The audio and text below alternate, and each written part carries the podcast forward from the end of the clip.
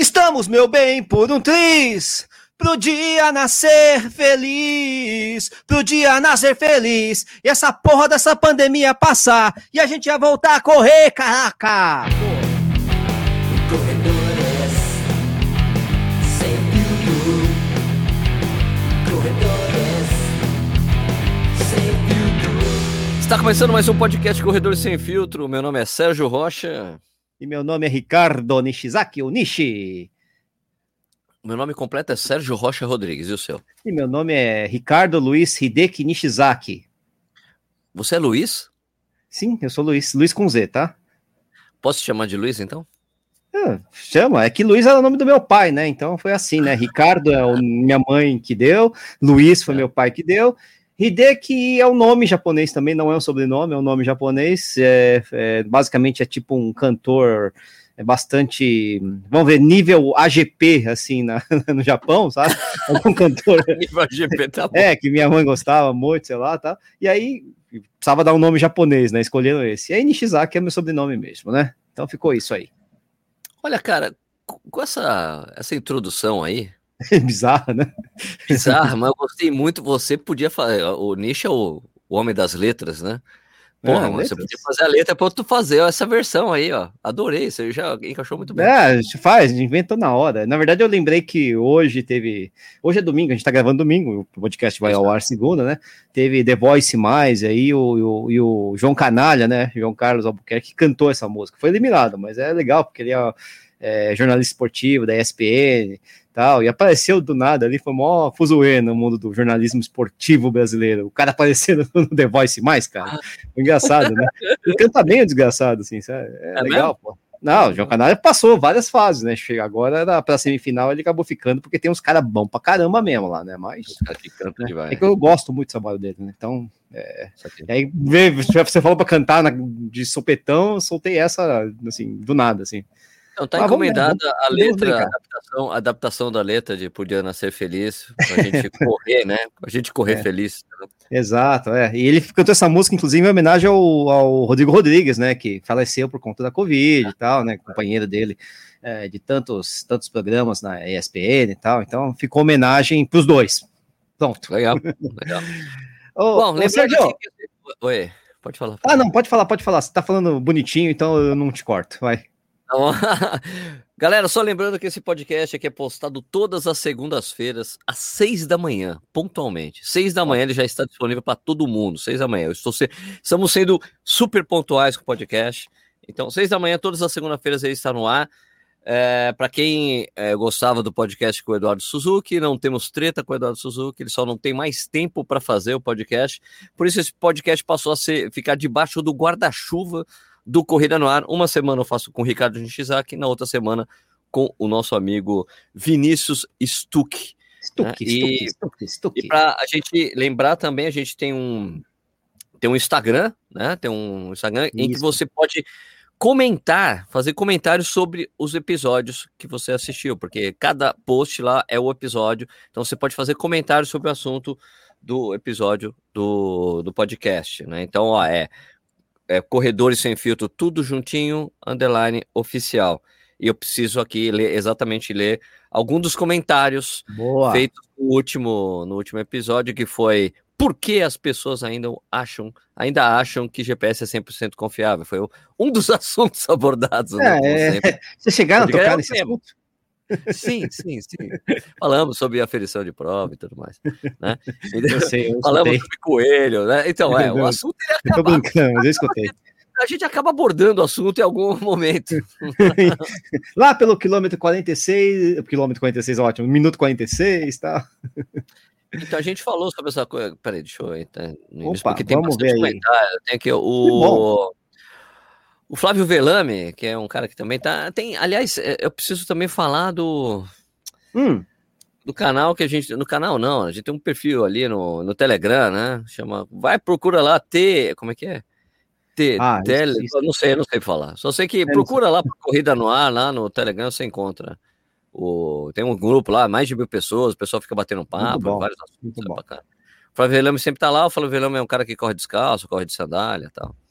Legal. Ele falou: essa história de pacer é bem mal organizada no Brasil, infelizmente. Uma vez o povo da Iguana me convidou para ser pacer da Run Cities 21K no pace de 4,45. Como eu fazia para 4 baixo, acho, achei beleza. Eu fui na Expo, É. peguei o kit, eles avisaram para chegar no dia para pegar o balão. Quando chego, a moça me entrega de 4,15. Au! Falei que estava errado, mas ela falou que era o que Apertado. tinha. Apertado, hein? Aí pensei, é, aí pensei, vou precisar correr forte. Se estiver em dia ruim, ferrou.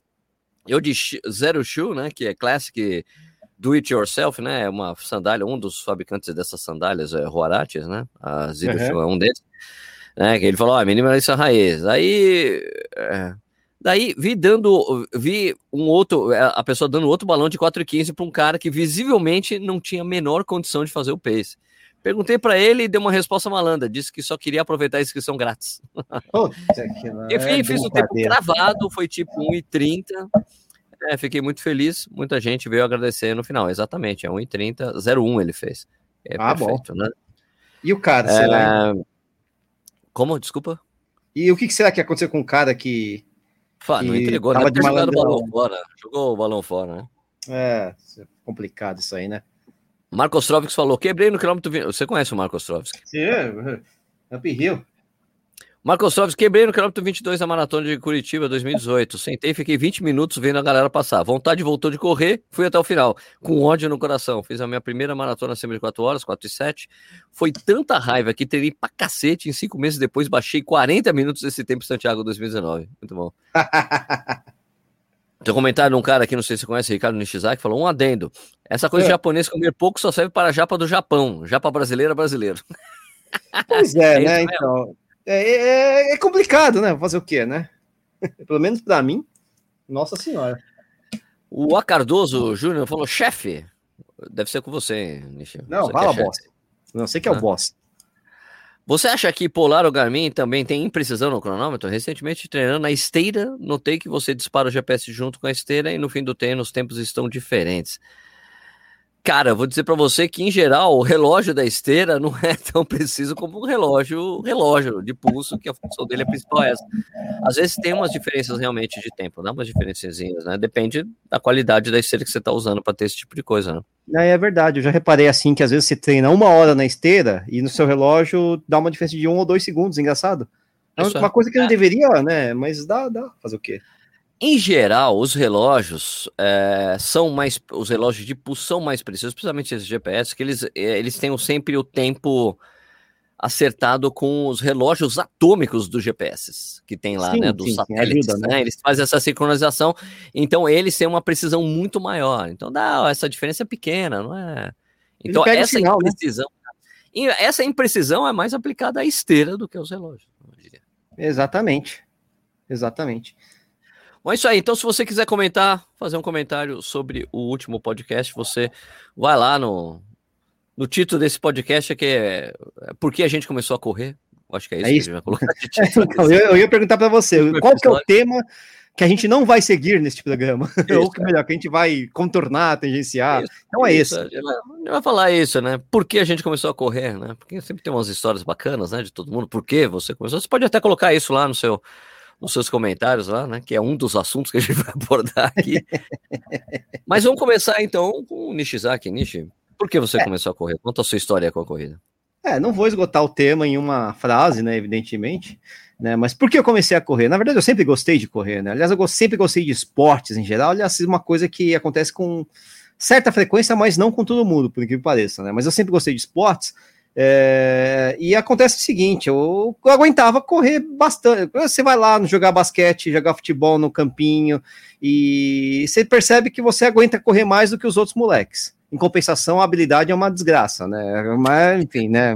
Faz- Fazer o quê? Paciência. né? É um cara esforçado, né? É, é, sei lá, eu aguentava ir pra lá, voltar, voltar pra marcar, correr, aparecer na frente. Eu conseguia fazer isso, né? Só não, não era muito bom com a bola no pé, por exemplo, né? Basquete já era melhor, mas eu tenho um pequeno problema de altura, né? Me faltam só 40 centímetros para jogar é, bem, né? Mas, enfim, eu conseguia rodar a quadra inteira, essas coisas todas, né? É, só que, enfim, quando a gente era moleque, quem que corria, Sérgio? Ninguém corria, pouca gente corria. Você não, você não via as pessoas correndo, né? Você via as pessoas treinando em pista, em competições, essas coisas todas, mas não tinha, assim, uma massificação da corrida. É, não tinha, não tinha essa cultura. né? Não, nenhuma. Na verdade, quem corria era quem já praticava algum outro tipo de esporte. Eu, eu tenho um, meu padrinho, né? Meu padrinho jogou, jogou futebol, jogou, jogou no- na base do Corinthians, jogou é, na várzea até o joelho dele aguentar, né? E ele sempre, quando a gente era moleque, ele sempre saía para correr, a gente ia junto, né? E eu era o moleque que aguentava ficar mais tempo com ele, né? Lógico, tá com um, né, um adulto contra uma criança de 9 anos, lógico que ele sobra, né? Mas eu sempre aguentava bem ficar, ficar com ele, corria 6, 7, 8 quilômetros, eu tava lá, né? Morrendo, mas estava lá, né? Aguentava. Então eu sempre tive essa resistência, vamos dizer assim, né? Ah, aí passa o tempo, você vai pro colégio, não sei o que, tá, tá, tá. Ah, você vai dar suas voltinhas no Ibirapuera, bonitinho, mas, enfim, a vida te leva para um, pra, pra balada, para ficar gordo, esse monte de coisa, né? Eu passei três anos estudando para concurso público, né? E É. nesses três anos eu não fazia praticamente nada, só corria de kart, de vez em quando, assistia jogo e tal. O esporte era correr de kart, né? E ainda quebrei duas costelas desse jeito, né? Jura? E quebrei costela que correndo de kart. É, porque eu sou muito baixinho, né? Então, às vezes, eu não ficava numa posição ideal, né? Encaixada no banco. E dependendo do solavanco que você tem, especialmente em pistas mais rápidas, né? O cartódromo da, da Granja Viana, por exemplo, é uma pista mais rápida, né? Não é que nem esses mais rápida. É, tem competição oficial lá, tá? Né? Os karts são mais velozes, né? Aí você passa no solavanco ali numa junção, pá, né? Quebrei. Quebrei a costela. Você sente quebrar a costela, você sente um calor. Né? Negócio, mas você continua correndo porque tá quente, mas depois, meu irmão, aí você Terrível. vai tirar a chapa lá, você descobre que você tá. Quebrou ou trincou? Não, trincou, trincou. Mas aí que tá. aquela- É, Aquele, como é que chama? É, tem, como é que é? que é tem uma fissurazinha, né? Mas aparece É, a uma fissura. fissura, é um trauma, né? Dá um trauma. Não, mas é uma fissura mesmo. Você vê que o osso não Fissura. separou, né? Mas tá lá, rachadinho ali, até quase separar ali, né? Aí você fica lá de molho e tal. E pra mim aconteceu engraçado. Eu ah, fiquei de molho um tempinho. Quando eu voltei a correr de kart, mesmo solavanco, pá, tipo, ah, de novo, meu Deus do céu. A mesma costela ou outra? Bem- É perto. Não, não, não, não quebra no mesmo lugar, porque na verdade no mesmo lugar é muito difícil, né? Forma um calo ósseo, né? Então você nunca quebra, o, dificilmente você quebra um osso no mesmo lugar, né? Forma um calo ósseo, você quebra em outro lugar, mas muito, muito próximo ali, né? Mas enfim. Aí, e eu, logicamente, para honrar né, a, a tradição, era bem ruim de kart também, né? Participava lá porque os amigos iam, né? Era mais ou menos, vai, não brincava lá, tá? A gente nosso campeonatinho ganhava umas provas, tal, mas não, né? Era brincadeira mesmo. Ah, aí, só que você tá gordo, você começa a ficar pesado, você começa, né? né? E, e o que acontece? Como eu sempre fui fã, fã de atletismo, eu via lá São Silvestre, não sei o que, eu sempre acompanhei todos esses caras. Eu lembro de todos esses caras aí rolando Vera, não é de ler assim, não, é de ver mesmo, rolando Vera, de ver Zé João, de ver é, Arturo Barrios, João Putz, da eu- Mata. João da Mata. João da Mata, eu, eu lembro da vitória do João da Mata, 83, lembro, lembro, lembro um pouquinho assim. Né? É que eu lembro bem da do Zé João em 85, né? A de 80 eu não lembro. Mas, enfim, você via esses caras, você ficava sonhando, muito legal, né? E aí, num. Que ano que foi? Foi 2004, Sérgio, que eu tava ali, né, na minha, na boa, tava, né, já, já tava mais estável financeiramente também, né, já tinha passado em concurso tal, tava fazendo bastante musculação, tava pesadinho e gordo, né, tava forte, eu tava, tava um todo, né, gordo e chifrudo, né, uma coisa, quase isso, né, que não, não era casado, né, então tudo bem, mas tava fortão, mas gordão também, né, e eu não ia viajar no Réveillon, né, e, e naquela época era muito fácil, você descobre em novembro que você não vai viajar no Réveillon, você podia se inscrever na São Silvestre ainda, era muito fácil se inscrever na São Silvestre, né, dava Era. tempo, né, porque não era essa, essa correria de inscrição, né, Aí eu pensei, bom, vou fazer a São Silvestre, eu tô treinando direto na academia, sempre dou minha corridinha ali, na esteira, de vez em quando eu apareço lá no, no parque, acho que vai dar para eu fazer, né? 15 quilômetros, né? Ah, acho que dá, né? Eu bem, lembrava também que eu era um cara resistente. E aí eu, legal, bacana. A minha primeira prova foi uma prova de participação, né? Quer dizer, eu pensei assim, bom, já que eu vou correr na São Silvestre, quero ver como é que é o negócio antes. Então eu consegui correr uma prova é, da Corpore, pesquisei na internet, essas coisas todas. Eu tinha amigos que já corriam, né? E, putz, amigos gordinhos, né? Pessoal do futebol de botão, né? Outro esporte que eu praticava muito mal também. É, e, pô, se o, se o gordinho do Mário consegue correr, eu também consigo correr, né? Aí eu me inscrevi numa Claro. prova ali de 6 km na, na, na USP, né? É, corrida pela Você paz. prova também? Você Corrida correu- pela Ah, eu corri. Shalom. Porra, cara, eu acho que foi essa a primeira prova que eu fiz. 2004? Corrida Não, você dessa. fez antes. Não, Você- eu sei, não, fiz em 91, mas eu acho que era isso, mas eu acho que era a mesma coisa. Corrida pela Paz Shalom. Shalom, 6 exatamente. quilômetros. Seis 6 quilômetros. Duas voltas, duas voltas no bagulho de três dentro da. Dentro Não, então era diferente, porque não era Ah. duas voltas do bagulho de três. Era uma, eh, tinha uma volta de três e uma volta de seis. Né? E eu, lógico que eu fui tá, para a volta de seis, né? Mas não eram duas voltas de três, tá? Era o percurso de seis era alongado e o percurso de três tinha um retorno antes, né?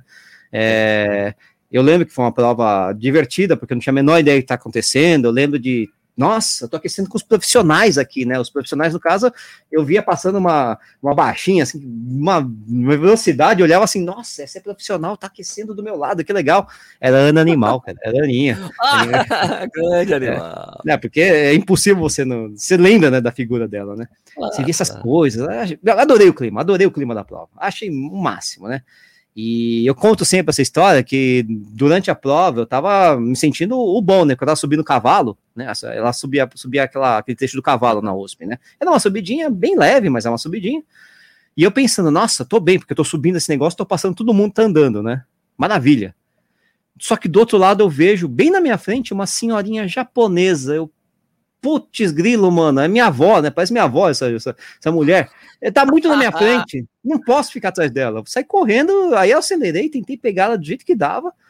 Passei essa senhorinha japonesa faltando 400, 500 metros. Quase morri, quase tive um infarto para fazer esse negócio, né? Mas passei, terminei a prova, foram 32 minutos para os 6 quilômetros, né? Então foi um pace até razoável, né? Para quem tá correndo a primeira prova, né? Eu achei legal. A senhora japonesa era a Dona Mitiko, né? A famosa Dona Mitiko, né? A campeã mundial de maratona, né? Corria muito, né? Então foi muito legal. E a partir daí, mano, eu, puta, gostei, fiz mais uma prova na corrida de Natal da Corpore e aí fui para São Silvestre. E aí cumpri, né? A São Silvestre foi até fácil, né? Corri, corri os 15 quilômetros tranquilo, né? Terminei bem, tirando o tênis que tava, que era completamente ah, equivocado, porque ele era exatamente do tamanho do meu pé, né? Então o que aconteceu é que o pé deu uma inchada, putz, eu terminei, nossa, tava doendo demais as unhas, né? É, fora isso, cara, gostei do negócio e continuei, velho. Aí foi 2000, né? Tive problemas, lesões, essas coisas todas, mas isso é uma outra história. Eu comecei assim, é, matando o meu sonho, né? Cumprindo o meu sonho de correr um dia a São Silvestre e consegui, né? Até bem, né? Foi legal. E você, Sérgio Rocha, como você começou a correr? Você começou bem antes do que eu, não é? Eu comecei em 98. 98. É, quando a gente fala começar a correr, é começar a correr assim, com regularidade, Não, comecei, treinar. ah, comecei, comecei a correr em 98. Né? Em Isso. 98. É, mas assim, mas antes, antes disso, passado esportivo. É. Andei muito de skate. É tipo, Ah, jogava-. Jogava futebol quando era moleque, andei de skate, é, fiz taekwondo. Então, Ah, é, minhas fez- primeiras, minhas primeiras experiências com corrida era aquele esquema de, sabe aquela coisa de você sair correndo na rua com Sim, sim, sim. kimono, Não, isso coisa de bastante academia também. tradicional.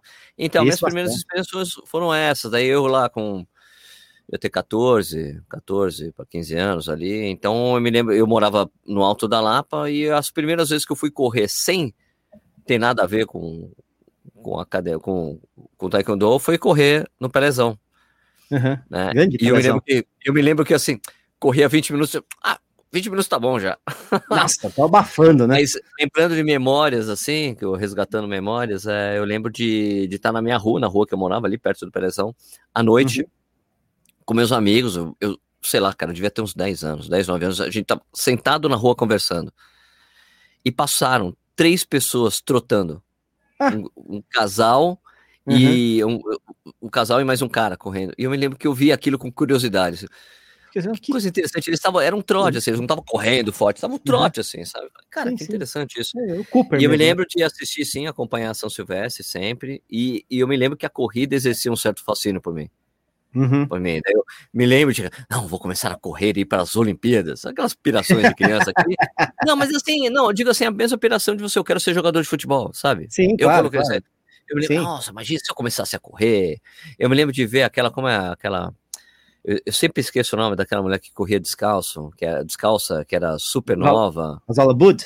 Zola Bud. Não, não, não, não, brasileira, brasileira. Ah, brasileira. Brasileira era, era, Angé- era Angélica? Não, não era Angélica. não era lembro, Angélica. não lembro. A negra corria descalço. Não, acho que era Angélica de Almeida que corria descalço. eu me lembro né? que aparecia, foi um grande destaque, mostrava que ela corria descalço, corria super bem, corria com elite sim, e tal. sim. Me lembro disso, eu me lembro que exercia um certo fascínio. Me lembro também de estar do meu pai. Meus pais já eram separados, daí a gente lembra de no final de semana ele levar a gente no, no, no Bosque do Morumbi. Bosque do Morumbi, o famoso Bosque Alfredo do Morumbi, é, isso era no Alfredo Volpe. E, e lembro de. Eu sempre fui um cara que gostava de conversar muito com as pessoas. Eu me lembro de estar conversando com. O cara estava ali alongando. Uhum, devia sei ser lá, o cara devia ser novo, devia ter, sei lá, uns 17, 18 anos, cara. Uhum. E ele alongando, eu falei, bom, eu, eu sempre fui assim, de começar a puxar papo com as pessoas. O cara, não, vou Certo. correr, vou dar uma corrida, a volta aqui tem tanto, sei lá, um quilômetro, eu não lembro direito. Só lembro dele falando, tem aqui, deu pra, cara, vou correr com você então. Eu, de- eu não lembro a idade que eu tinha, mas eu devia ter lá uns 13, 14 anos, vai. Colei no cara, né? Vou lá, e daí, tipo, ele, beleza, beleza, alongou, vamos, começa. Daí meu pai apareceu, filho, vambora. Eu, Ih. Ah, Ó, daí agora o fast forward ali pra frente, uhum. né? É, essa coisa, daí eu comecei a trabalhar. Eu, eu sempre fui um cara. Eu, eu sempre fui, nu- nunca fui um cara realmente magro, Certo. mas eu nunca fui gordinho por- nessa, nessa idade, Certo. na adolescência, né? Uhum. Eu sempre fui muito ativo. Mas mesmo assim, né? Uma época que a gente não tinha muita noção de nutrição, né? Minha mãe, minha mãe achava que ah, tem leite, tem pão, tem, sabe, tá, tá tudo bem. Tá gordinho, tá comida- saudável, eu me- né? eu me lembro-? Eu me lembro do que a gente fazia coisas que hoje assim é um crime, que eu considero, cara, mas é bom pra É. cacete. Leite condensado com Nescau. Nossa senhora, né? Ah, Olha a bomba que era isso, bomba. Você não é diabético porque por acaso, eu me né? lembro, é, eu me lembro assim de episódios na, na, na minha infância que hoje eu entendi o que aconteceu, de acontecer umas três vezes. Eu me lembro de ter essa essa sensação de ter hipoglicemia, de estar completamente fraco. Eu me lembro de três vezes na minha, na, na- na minha infância de ter Uhum. passado por essa sensação de zero energia, assim, de acontecer uma coisa, uma fraqueza, assim. Eu sei agora, eu sei exatamente o que é hipoglicemia, porque eu lembro, ah, tá, então aquilo que eu tive quando eu era moleque era hipoglicemia. Mas assim, três, três ocasiões, meu, eu tenho 49 anos, tive três, eu me lembro de três ocasiões que isso aconteceu. Então, não é que eu, nossa, então você é diabético, não sabe? Não, sabe? Tive essa crise assim, eu me lembro, não crise, coisa que passou muito rápido, mas eu lembrar de ter essa Você lembra, isso- né? é, deve ter sido um episódio de, de hipoglicemia, né? Na infância. né? Jogava muito futebol, então todo mundo na, na minha rua era magro, assim, né? Magrinho. Agora, quando eu comecei a trabalhar. Ah, não, e teve essa coisa de fazer taekwondo, né? Fazer artes Uhum. marciais. Eu fiz durante bastante tempo. Fiz, não, não bastante tempo, mas fiz uns dois anos. Cheguei até a faixa azul do taekwondo, né? Na época não tinha Uhum. essa coisa da meia faixa, né? Hoje em dia é meia faixa para tudo. Mas é, é branca, branca, ponta amarela, amarela, amarela, ponta verde, verde, Uhum. verde, ponta azul, azul, né? Eu fui até a faixa azul, fui, fiz as, as gra- graduei até a faixa azul, né? Eu, eu me lembro quando eu peguei a, a, a faixa e eu recebi a carteirinha da federação, as pessoas, nossa, você é federado. Eu falei, mas isso significa nada, eu nunca competi, eu não participo de campeonato. Não me interessava essa coisa de campeonato, eu tinha essas coisas, a gente ia, na, a gente ia nos campeonatos assistir os amigos da gente competindo, mas eu não era, eu não queria, não, não achava, Uhum. não tinha tesão por isso, eu gostava só de praticar arte marcial mesmo. Daí teve uma época que eu saí do taekwondo, que é muito comum isso, né? eu me lembro de um cara que explicou para mim, né? É assim, quando você chega no nível intermediário do taekwondo, você começa a querer fazer outras artes marciais, né?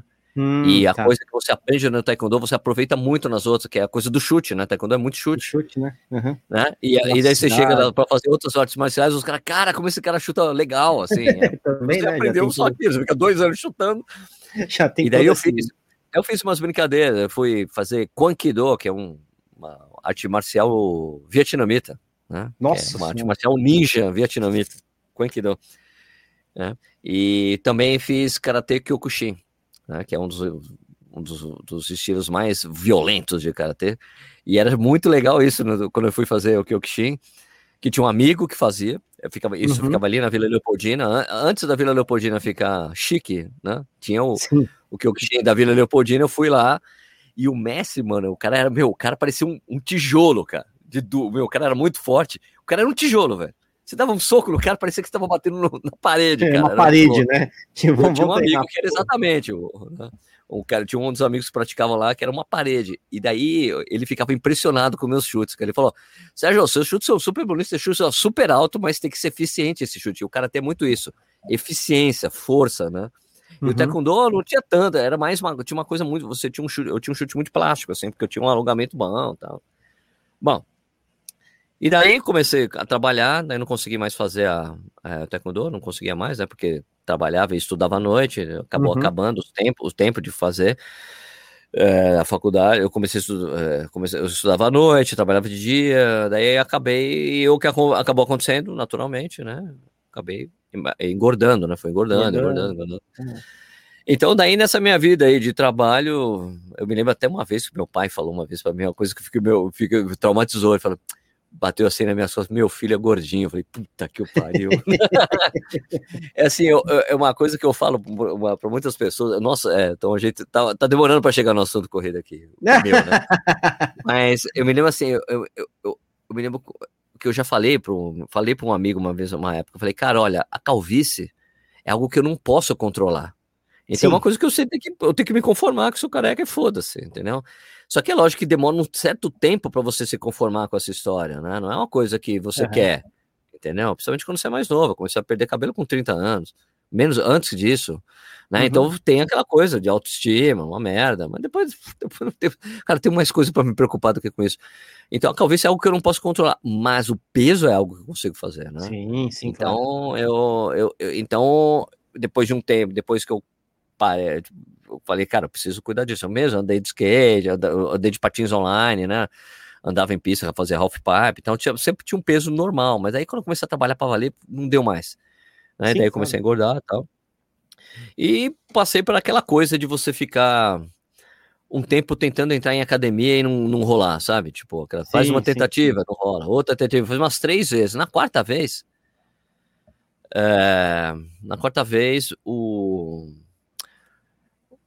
eu tava numa academia, eu tava morando na Zona Sul na época, eu comecei Certo. numa academia que ficava perto da- do, do prédio onde eu morava, e eu ia lá fazer aquele aquecimento na bicicleta, e era assim, tinha um andar, Hum. você chegava numa academia que você chegava, tinha andares para baixo, porque era Ah, porque na Rua né? Berta, você descia, né? Você chegava e você começava Tipo a um descer. Então, quando você chegava, é, é, você chegava, tinha recepção, e atrás da recepção tinha a parte de aeróbico. Certo. As esteiras, tinha duas esteiras muito chinfrim, um negócio de step e duas eh, bicicletas ergométricas, né? Daí eu fazia lá o. eh, aquecia, descia para a sala de musculação. E daí, sempre quando eu tava aquecendo, no horário que eu ia, tinha um cara correndo na esteira. E o cara Certo. corria meia hora. E aí eu fiquei interessado naquilo. Falei, cara, como é que você fez isso aí, hein? Eu queria tanto começar a correr como você. Como é que você fez? Ele falou: Ó, cara, eu comecei a correr, andar um minuto, corri um minuto. Daí, com o tempo, foi aumentando o tempo de corrida e depois comecei a correr meia hora. Falei, vou fazer a mesma coisa. Daí comecei a fazer isso. E daí eu já, Uhum. depois de um tempo ali, já tava começando a correr meia hora, eu tava lá com. Isso foi em 98, então eu tinha lá 30 e, 30 e poucos anos. Uhum. 20, 28 anos, é isso? Peraí, Não sei. eu sou ruim de matemática. Tem que fazer conta, né? Eu não fico 1998, Eu sei quando, quando em 98, eu, quantos eu anos tinha eu tinha, 27 não? anos, ó. 27 anos. Tava com É. 27 anos. É, daí comecei, daí já tava correndo meia hora na esteira e achei muito bacana, muito bacana. Falei, pô, legal isso. É, e só que eu ainda não corria na rua. né? Tá. Eu não corria na rua, Tá. só corria na esteira. E na, na editora que eu trabalhava, eu trabalhava na, na editora Dávila, que fazia a revista Brava, a revista República. Era a Uhum. época da paridade do dólar, né? Isso lá, 98, Fernando É, Henrique tava bem favorável. paridade né? do dólar. Ah, e hum, eu me lembro que a época é, imprimir revistas no Brasil era muito caro. Né? E principalmente para a quantidade de revistas que era impressa a, a revista, a quantidade, o volume. e daí, nessa época, a- o que, que a gente fazia? Era uma coisa incrível. Imagina, mandava a, re- a revista ser impressa no Chile. Nossa. Porque você imprimir no Chile era mais barato, por causa do dólar, e a qualidade de impressão era muito foda. Os caras eram mu- são muito bons. Então, daí, olha só, a gente mandava imprimir no Chile. E daí, com a coisa de, de você imprimir no Chile, você.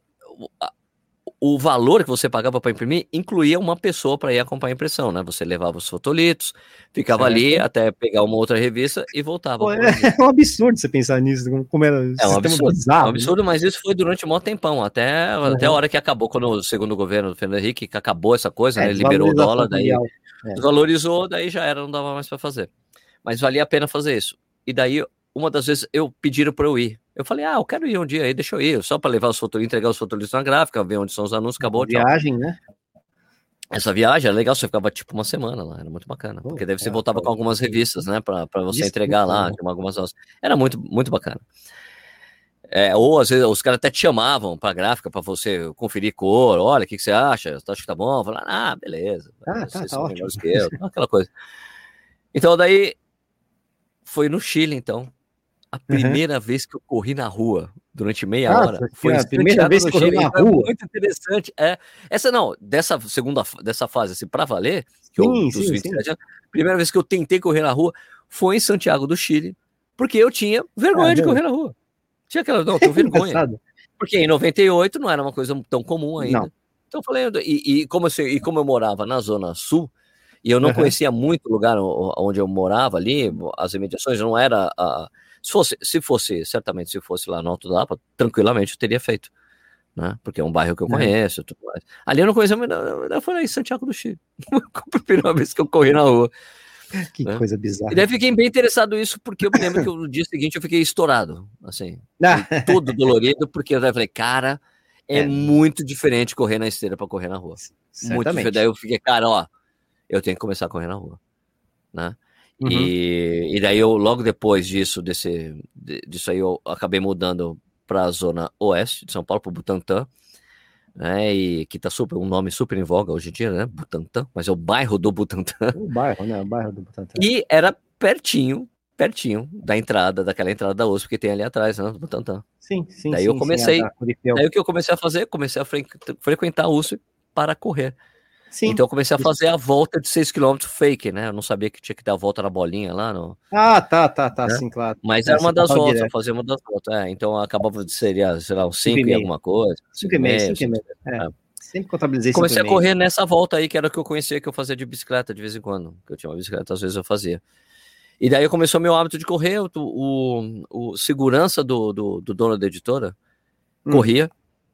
E ele começou a me dar um- umas dicas. Um toque, né? E daí, o- é, alguns toques. E daí o, o dono da editora pirou comigo, porque, pô, Sérgio, você tá correndo, que legal, né? Porque é, eu me lembro de uma, uma, uma situação que aconteceu comigo. É, é o, é o Luiz Felipe Dávila, né? Um cara conhecido hoje, né? Uhum. Luiz, Luiz Felipe Dávila é, é casado com uma das filhas do Abílio Diniz, né? que era que seria a Uhum. herdeira do grupo, né? Mas ela parece que entrou em uma, uma briga com o Abílio, daí o Abílio, ah, vou profissionalizar a administração e você vai fazer parte do conselho, eu vou ser o presidente do conselho, pronto, acabou, né? Então é isso. né? Ele tava fora, porque ele, porque a história é que era que o Abílio não queria que acontecesse com os filhos o que aconteceu com ele, né? Sim, Ele a briga dos né? filhos para ver quem que vai Sim, tomar. E daí ele falou, vou formar uma pessoa para tomar conta. Isso aí que daí começou a ter desavenças entre ele, era, acabou. não. Eu sei. Mas o Luiz Felipe, repetiu, o Luiz Felipe, Luiz Fe- o Luiz Felipe soube que eu tava correndo, ele adorou. Uhum. É, e o que eu ia falar antes é que é, quando eu trabalhava, quando eu morava ali na. Quando eu morava na Zona Sul ainda, que era perto ali, no, na Rubem Berta ali com Washington Luiz, com a, com a Avenida Washington Luiz que eu morava. E eu, a editora ficava na Vila Olímpia, Certo? então, por várias vezes eu comecei a ir de bicicleta pro trabalho, Aham. trabalhar de bicicleta. E daí foi engraçadíssimo. Uma vez eu saí do elevador, eu tava subindo o elevador, ficava, ficava na Rua do Rosso, a editora. né, na Sim. Vila Olímpia. Abre assim o elevador, eu tô lá com capacete na mão, luva, não sei o que lá, Sim, e suado, assim, né? Daí eu. você- Aparece o Luiz Felipe, né? Tava o Luiz Felipe ali esperando o elevador. Cara, o cara sempre tava no. Meu, su- o cara se vestia super bem. Tá né, cara? alinhado, Terno, ele- terno. que, que é isso, Serginho? Eu falei, vim de bike trabalhar ali. Porra, sensacional! sensacional, adorei, adorei. Mas onde você tá deixando a bicicleta? Não, tô deixando aqui, conversando com o pessoal ali. Ah, porra, é legal pra caralho, adorei, Serginho. É isso aí, né? E depois, quando ele soube que eu tava correndo, ele, daí ele, pô, pô, Serginho, começou a me dar umas. ah, começou a me falar algumas coisas. Aí, uma das aspirações que eu tenho com a Maratona de Nova York, de Hum. que é uma prova que eu quero correr, Porque Hum. quem me falou da maratona de Nova York foi o Luiz Felipe, quando eu tava correndo, correndo 10 km no máximo. Sim, sim, sim. Luiz Você nem Felipe, tá "É, sonhando, um né? dia você tem que correr, um dia você tem que correr um dia a maratona de Nova York. Ele já tinha corrido duas vezes a maratona de Nova York e tinha Ah. três horas e meia nela. Tinha três horas e meia, porque tinha essa tradição do pão de açúcar, de levar os Uhum. atletas para correr lá. Então, é um dos, foi um dos meus primeiros, e talvez o meu maior incentivador no início, foi o Luiz Felipe. Legal. É, e quem e quem treina, tipo, e daí o dono de, o, o diretor de redação, Uhum. Walter Carelli, começou a correr também. A gente correu Certo. uma ou du- duas vezes juntos dentro da USP. E ele começou a treinar com a Ranfan, com o Mário Sérgio. Mário e eu Sérgio. conheci o Mário. E eu tenho o prazer de dizer para você que quando eu conheci o Mário Sérgio, que foi no casamento do Wagner Carelli, É. o, o Mário Sérgio era magro. eu falei para ele, tempo? Pô, Marião, quando eu te conheci, Era, você era, era magrinho, né?" nadador, né? É mesmo, Serginho? Quando você me conheceu, eu te conheci no, no, ani- no casamento do Wagner Carelli. Ele, Nossa senhora, Serginho! Eu conheci, a gente conversou lá. Eu ia começar a treinar com ele, mas acabou não rolando. Eu acabei indo por, ah, vou correr, lendo as coisas, porque eu sempre fui curioso, eu gosto de ler coisas sobre treinamento. Tá, eu não estava muito afim. E eu comecei a correr, eu corria por curtir mesmo. E daí a minha primeira prova de, de corrida, cara, foi uma Certo. prova dentro, da, dentro do Parque do Ibirapuera na prova, uma prova da Corpore, com duas voltas de 6 km. e eu é estava. Eu, corrida. eu estudava fase, no, no Mackenzie, eu estudava no Mackenzie na época. Uhum. É, fazia desenho industrial no Mackenzie, né? Na parte de, de design, né? Porque tinha, você escolhia, né? Ou você fazia projeto, é, produto ou design, né? Lá, né? Tem a por causa de desenho industrial é, design, é, e design, eu fazia design. E eu me lembro que nessa prova eu encontrei, que foi a minha primeira prova, minha primeira competição, Uhum.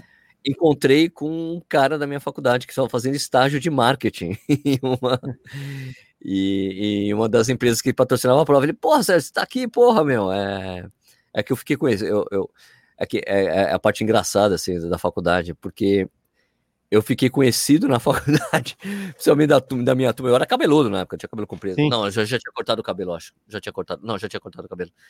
É, fiquei conhecido na faculdade por causa de uma, de uma. Porque eu me lembro de uma discussão que teve numa aula de antropologia, que foi dentro da faculdade de direito, da, na- porque a, a aula, não sei por que a aula foi dentro da faculdade de direito, Mackenzie, porque a parte de a parte de design, de design, eu ficava do lado da faculdade de, de- de direito, não sei por que foi ali na faculdade de direito. lá. E daí teve uma discussão lá que eu tava achando super. Alguém falou alguma besteira lá, uma besteira mesmo. E eu levantei, levantei na cadeira para falar: eu discordo da opinião do nobre colega, porque o pessoal Nossa morreu de rir. Eu disconcordo. né? Então foi engraçadíssimo, né? E eu tinha uns debates engraçad... legais pra caramba, porque eu me lembro do. é, porque a gente tava discutindo o Raízes do Brasil, aquele livro do Sérgio Buarque de Holanda, né? Uhum. Foi, foi legal pra caramba, cara. Foi uma fase muito bacana. E daí esse cara tava lá. Daí Ele, pô, Sérgio, que legal, pô. Próxima vez fala aí, a gente, eu sempre consigo inscrição para as provas da Corp e tal. Fala, porra, bacana, cara. Legal. Opa, legal. Então, e daí era uma prova de 6 km. Nessa prova, nessa prova, que foi a primeira prova de corrida que eu fiz, eu Certo. conheci uma pessoa chamada Tomás Lourenço, que ele tava com a mesinha, cadeira, antes da prova, vendendo assinaturas da revista Contra Relógio. E Pois daí eu fui é, lá, hein? olha, uma revista de corrida, que legal, pô, ah, tá, daí falei que eu trabalhava com revista também, a gente conversou um pouco, e ele falou que tava treinando, eu me lembro muito disso, cara, eu falei isso pro pô, mas daí eu falei lá com vocês, falando, porque eu tô treinando para correr a maratona de Berlim, né? Muito legal. Hum, E daí eu falei, pô, vai ser minha primeira prova tal. Ele, pô, legal. Daí terminou a prova, fui falar com ele. Pô, fiz em 30 minutos redondinho, redondinho então fiz 5 por 1. Um, essa Bom, bom, a bom, prova, bom seis quilômetros. Mas assim, eu achei engraçado, porque assim, eu cheguei absolutamente morto, não tinha mais nada dentro de mim quando terminei a prova, né? Cheguei morto, morto, completamente morto. E eu achei interessantíssimo, porque anos depois, você faz o fast forward, forward para frente, no meu melhor tempo de maratona foi abaixo de 5 por 1, né? Os 42 quilômetros. Né? Que eu achei Certo. bem legal da, da minha primeira prova. Então, essa foi a primeira vez que que eu corri minha primeira prova de corrida. Que bonitinho, hein? Que história, hein? Bonitinho, né? Olha, esses 40 minutos de podcast, a gente só falou de corrida, de como começamos a correr de verdade, né? Embora com algumas. Não, de uma forma bem completa, vai, digamos assim. É, mas, é, eu nem falei de algumas coisas que eu lembro da minha infância. Eu lembro de fazer aula de educação física, aula, dupla de educação física. Eu lembro de um negócio engraçado. Eu lembro de uma aula dupla de educação física. Eram um- era uma hora e quarenta de aula, assim, duas aulas de 50 seguidas. O professor botou a gente, eu- isso aí era a sexta série, Sexta moleque de 11 anos, né? O professor colocou a gente para correr na pracinha dos meninos ali em São Bernardo. Eu estava no Externato Rio Branco ali, tá? né? Tá. E aí, ele, ah, corre, né? Corre, né? E aquela história, né? Todo mundo. A gente sempre fazia aqueles testes de Cooper lá, de 12 minutos, sei que, dando volta na quadra, todo mundo roubava, né? Eu era o único que fazia certo e ficava sempre na frente ali, junto com os caras, mas eu passava três, quatro, cinco vezes os caras. Tipo, os caras, na verdade, saíam correndo, que nem os loucos, me passavam duas, três vezes, mas depois morriam. Aí eu ia passando devagarzinho eles, né? Então a gente sempre terminava com o mesmo número de volta, só que eu já tinha passado os caras umas quatro vezes, né? Mas mundo. é, é, tanto faz esse negócio, né? E eu lembro que nesse dia, é, corre, corre, corre, não sei o que, tal, uma hora. e ca- Aí ficava assim, tipo, beleza, saem correndo aí, molecada, e fica correndo aí até quanto dá, né? Eu lembro que eu corria uma hora e quarenta, corria uma hora e quarenta direto, dando volta. Pá, pá, pá, pá, no ritmo meu, ritmo lento, que eu ah, não sei o que, eu Caraca, me poupava, né? Eu não saía correndo que nem um louco, né? Até eu sabia que não aguentava, né? Eu já sabia que já tinha essa noção, né? Não sei porquê, mas tinha essa noção. Eu sei que eu, eu assim, tipo, a- com 50 minutos, ou seja, na primeira aula, só tinha eu. Eu ainda corri mais 50 minutos sozinho na Praça dos. Meninos. Só- e aí o meu sonho, o, o meu sonho, na verdade, era o meu sonho, né? Eu queria muito participar dos Jogos Escolares de São Bernardo, porque meu, a- meu colégio sempre era campeão, foi 10 vezes seguidas, né? Só que em que esporte? Não tinha esporte para mim. Eu não jogava bem futebol, basquete, na verdade, eu que não tinha esporte para os Jogos Escolares. O único esporte era a corrida. Só que para minha idade, a corrida mais longa era 400 metros. Tinha uma Puta, prova de aí 400 tem que ser metros. Sprint, né? Sprintão. Não, então, eu lembro que teve uma classe, uma, uma, uma qualificatória em algum lugar ali. Eu tropecei no começo da qualificatória, caí no chão, levantei, acelerei, mas cheguei. Em, eu classificava os três primeiros, cheguei em quarto. Oh, então, tem, então nunca, nunca, nunca participei de jogos escolares, nunca participei. Aí, em faculdade, menos ainda, mais Borne, no caramba, não sei o quê, né? É, mas assim, realmente foi só mesmo depois da, da- de faculdade, depois de tudo isso que eu comecei a. que eu encontrei um esporte para chamar de meu, né? Porque todos esses outros, mesmo é, o kart que a gente brincava, mesmo futebol de botão, futebol de botão teve uma participação muito importante na minha vida de corredor, por incrível que pareça, né? Por quê? Porque a gente ia jogar é, futebol de botão na casa do, do Marião, né? A- na FIFB, né? Federação Internacional de Futebol de Botão, era uma puta desculpa para ficar tomando cerveja a tarde inteira, né? Mas a gente jogava, né? Jogava, legal, né? Tem um grupo de WhatsApp até hoje, continuamos. E aí apareciam uns, uns malandros lá, uns malacos lá, uns amigos nossos, amigo do amigo, sei o quê, apareciam lá para filar cerveja, né? Então ficava- eles não jogavam, só a gente jogava, os caras tá jogavam, apareciam lá, não sei o quê. E eu lembro que um deles era o Marquinho, né? Marcos Teixeiner, né? Marquinho, né, psicólogo, né, ele, na verdade, múltiplas forma- formações, né, ele é psicólogo, com mestrado, doutorado, ainda se formou em direito também, ele também é fotógrafo, o pai dele trabalhou na sala onde eu trabalho hoje, na prefeitura, o pai dele era procurador do município, Pô, né, que legal. Tudo isso eu nunca, não sabia, foi, a gente foi descobrindo do, do nada depois, né, e o Marquinho nessa época ele era triatleta, né, triatleta, Porra! não sei o quê, e hoje Legal. ele tá uma, uma porpetinha, né? Quer dizer, faz tempo que eu não vejo, mas ele tava bem gordinho da última vez que eu vi, né? Parou com tudo. É. Mas aí, não sei o que, jogando futebol de botão, não sei o que, Marião participando de uma prova aqui, outra ali, tinha uma camiseta da Zumbi do Palmares, umas coisas assim, eu ficava olhando assim, ah, se o, se o Marião consegue, eu consigo, né? Aí o Marquinhos falava, ah, vai lá, velho, vai treinar com a gente lá na Tri Lopes, né? Que ele treinava ali, era atleta, Ah. treinava com o Diego lá na Tri Lopes, né? Eu falei, não, eu vou participar disso aí, mas vou participar de brincadeira, meu irmão. Você tá louco, não sei o quê. Não vou levar tão a sério assim, não. Não, não, é assim, né, cara? E foi passando o tempo, né, cara? Aí eu comecei a correr, evidentemente. Aí eu já contei essa história. Eu comecei a correr. Como a São Silvestre foi muito fácil fazer os 15 quilômetros para mim, porque eu fui num ritmo muito lento, né? Foi uma hora e 40 de São Silvestre. Não, uma hora e Ah, 36. tá bem. Uma hora e 36, né? Fui correndo com dois e amigos. 36. Um era, Ah, é, uma hora- um, um era o próprio Marião e o outro era o Dani, né? Que, Ah, acima Na de 6 minha- para 1, um pouquinho pra pra cima de 6 para 1, tá ótimo. É, não, mas terminei inteira. Não tive nem dor muscular, praticamente, né? Foi, era, muito tranquilo, realmente, para mim. Eu achei que eu era, tinha nascido para isso, né? Pelo menos, pô, né? Caraca, né? Pô, é, porque não é. não- você pensar bem, sair do zero, do nada, e correr uma prova de 15 quilômetros não é tão fácil assim. Não é uma coisa normal. É né? verdade, é verdade. é né? verdade. Só que eu tinha essa resistência inata, né? Se não, se não exagerasse, meu, eu ia embora, né? E Lógico, que aí eu estreiei em meia maratona, depois de dois meses já estava fazendo 21 quilômetros. É, Queria fazer meia Uh. maratona, porque 15 estava fácil, não sei o quê, papapá, já tinha feito um monte de prova do Sesc, todo final de semana estava em prova, né? Depois que você descobre esse negócio, você participa de tudo, prova em todo final de semana, você vai catando prova em tudo quanto é lugar, né? Aí eu fiz a, a minha estreia em meia maratonas, foi, quer dizer, São Silvestre foi em dezembro de 2004. Em fevereiro de 2005 eu já estava fazendo uma meia maratona, em meia maratona trilheira em Ribeirão Pires, né? Que ah, tudo é trilheira, é desgraça aquela prova, né? Me matei para terminar aquilo, que aquilo ali doeu, viu, cara? Né? E logo a seguir eu fiz a meia da Corpore, só que eu já estava com umas dores nas pernas, né? Fiz a prova, eu lembro que depois eu cheguei em casa, desmaiei, acordei só de noite, tão quebrado que eu fiquei. E no dia seguinte eu tinha até um exame marcado, aí o exame detectou realmente que eu tinha fratura por estresse nas duas tíbias, né? Não devia nem ter corrido a prova. E aí você vai acertando as coisas e vai. Opa, peraí, quando eu voltar desta lesão, eu vou voltar a correr, porque eu gostei dessa porcaria aqui. Achei legal pra caramba. Mas aí eu vou voltar a correr com alguma orientação, porque desse jeito não tá dando, mano. Acho que eu acho que eu queimei etapas, né? E aí que entrou lá o Marquinho, não, vai lá treinar com o Lopes, aí fiz, fiz direitinho e fiz minha formação né, de corredor, de fato, né?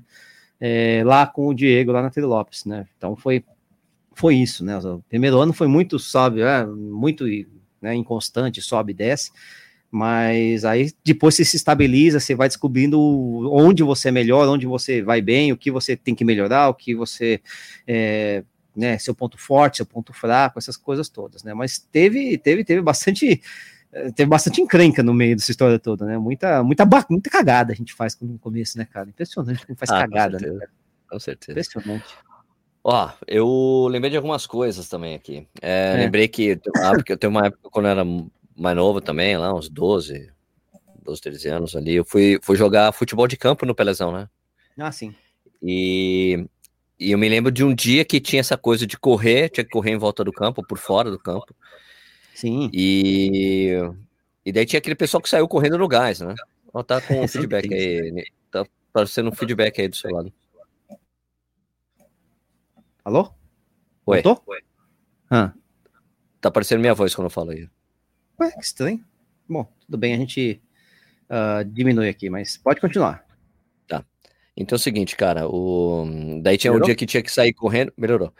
Tinha aquele dia que tinha que sair correndo em volta do campo por fora. E, e daí, como eu disse, tinha os caras que saíam correndo forte, né? O pessoal correndo no gás e tal. Daí eu, eu sempre tinha, eu- daí eu me lembro de fazer essa coisa, cara, eu vou correr devagar pra correr o tempo todo que tem que correr, né? Não tô afim, eu não, go- eu, não- eu não, não curtia correr rápido, rápido assim, que meus caras estavam fazendo, entendeu? Daí, claro, o que aconteceu? Tem uma hora que tinha um monte de nego andando, né? E daí eu. daí eu, eu, eu me lembro de passar por uns caras que eu conheci, que eram meus amigos, ele.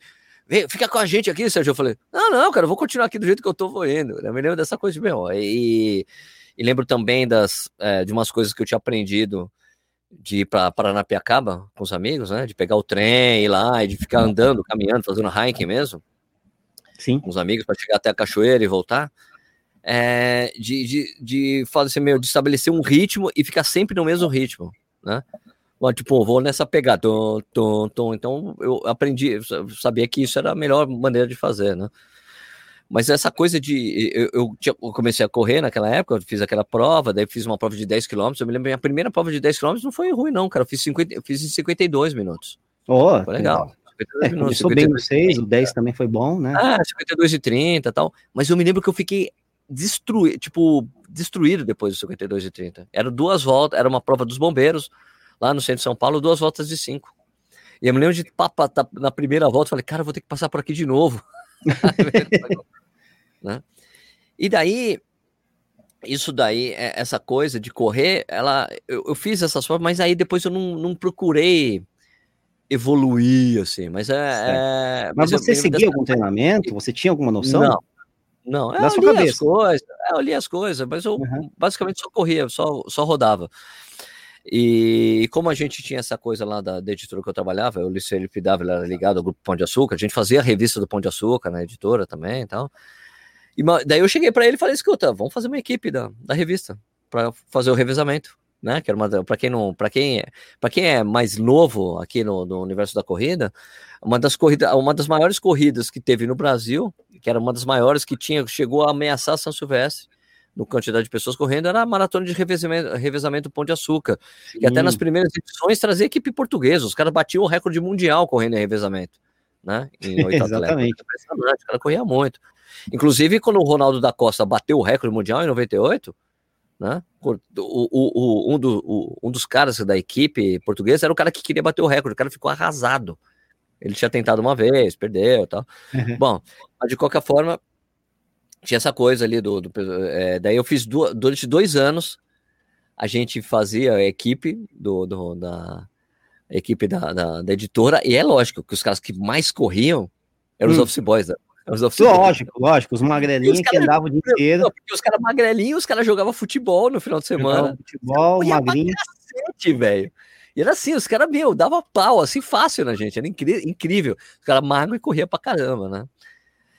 E, e daí foi. Ah, aliás, com um, do- um desses office boys, ele me ensinou algumas coisas, me falou dos esquemas. Ele falou: Não, Sérgio, eu vou te explicar como é que funciona o esquema da maconha lá na, na, na comunidade onde eu moro. Eu falei: Tá bom, como é que funciona? Ele falou assim: ó, quando chega o carregamento, era muito engraçado. Ele falou: Quando chega o carregamento, Serginho, é assim, ó, chega assim o caminhão. 90% da maconha que tem no, no caminhão é palha. É ruim, maconha ruim. Que fica na boca de lá. Né? Daí, desse, os 10% que sobra, os, os outros 10%, 5% é boa, que eles vendem para quem tá sempre indo na boca. O cara, o, o cliente que tá sempre lá, começa a vender a maconha boa pro cara. Os outros 5%, que é a melhor maconha, é do dono, é do dono, é do, do traficante, e que só ele e os amigos fumam. Eu falei, caraca! Então é a top, só os caras, só os top, então. Ele é a top só pros caras, velho. Bom, ideias. mas daí a gente corria com os caras, né, e daí o que aconteceu? Eu comecei a. a- é, eu- na editora, a gente tinha duas horas de almoço. né? E então eu falei, e, e- cara, era muito tempo, cara, duas horas de almoço Sim. pra cacete.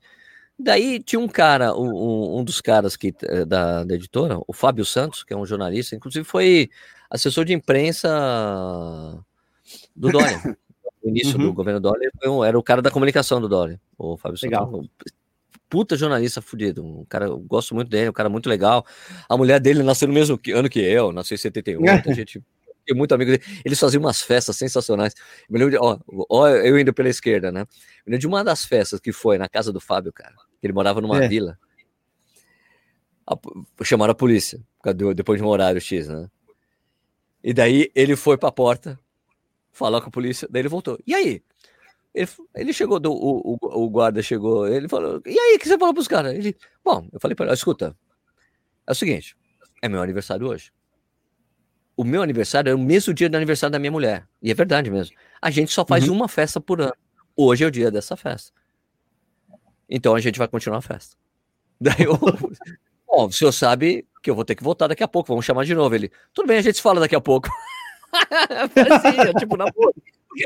Cara- e, e o, Fábio, o Fábio é maranhense. Então a gente tinha ainda essa coisa. Seu, seu, filho, seu, seu filho de pernambucano, ele maranhense. Tinha uma ligação ali de norte com o nordeste e tal, né?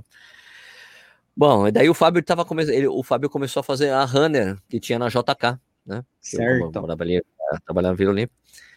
E, e daí eu falei, pô, tá... daí eu vi ele com a, a, a malinha da academia. Ah, não, tô indo lá na hora do almoço, Sérgio. Eu falei, pô, legal. Pô. Daí um dia ele falou: escuta, Sérgio, eu tenho uma. Na minha renovação, se eu recomendar alguém, eu tenho um desconto e a pessoa tem o mesmo desconto que eu tenho. Você não quer ir lá? Eu falei, eu quero. Opa! E daí comecei a ir na academia também. E, então, a, a- eu comecei a fazer academia, e daí o mais interessante, eu me lembro de fazer o exame, eu me lembro que eu fiquei constrangido na hora de falar pra mulher, "Ó, mas o que, que você faz algum tipo de exercício? Falar, eu corro. Uhum. Mas você corre quanto? Olha, eu corro, eu já corri mais, mas hoje eu corro quatro, cinco vezes por semana. e era o que eu fazia, corria praticamente todo dia. E era bem de boa. E daí eu me lembro de ter começado a fazer fortalecimento, e eu me lembro da sensação incrível do, do a diferença que fez eu estar fazendo fortalecimento, que algumas dores esquisitas que eu tinha sumiram.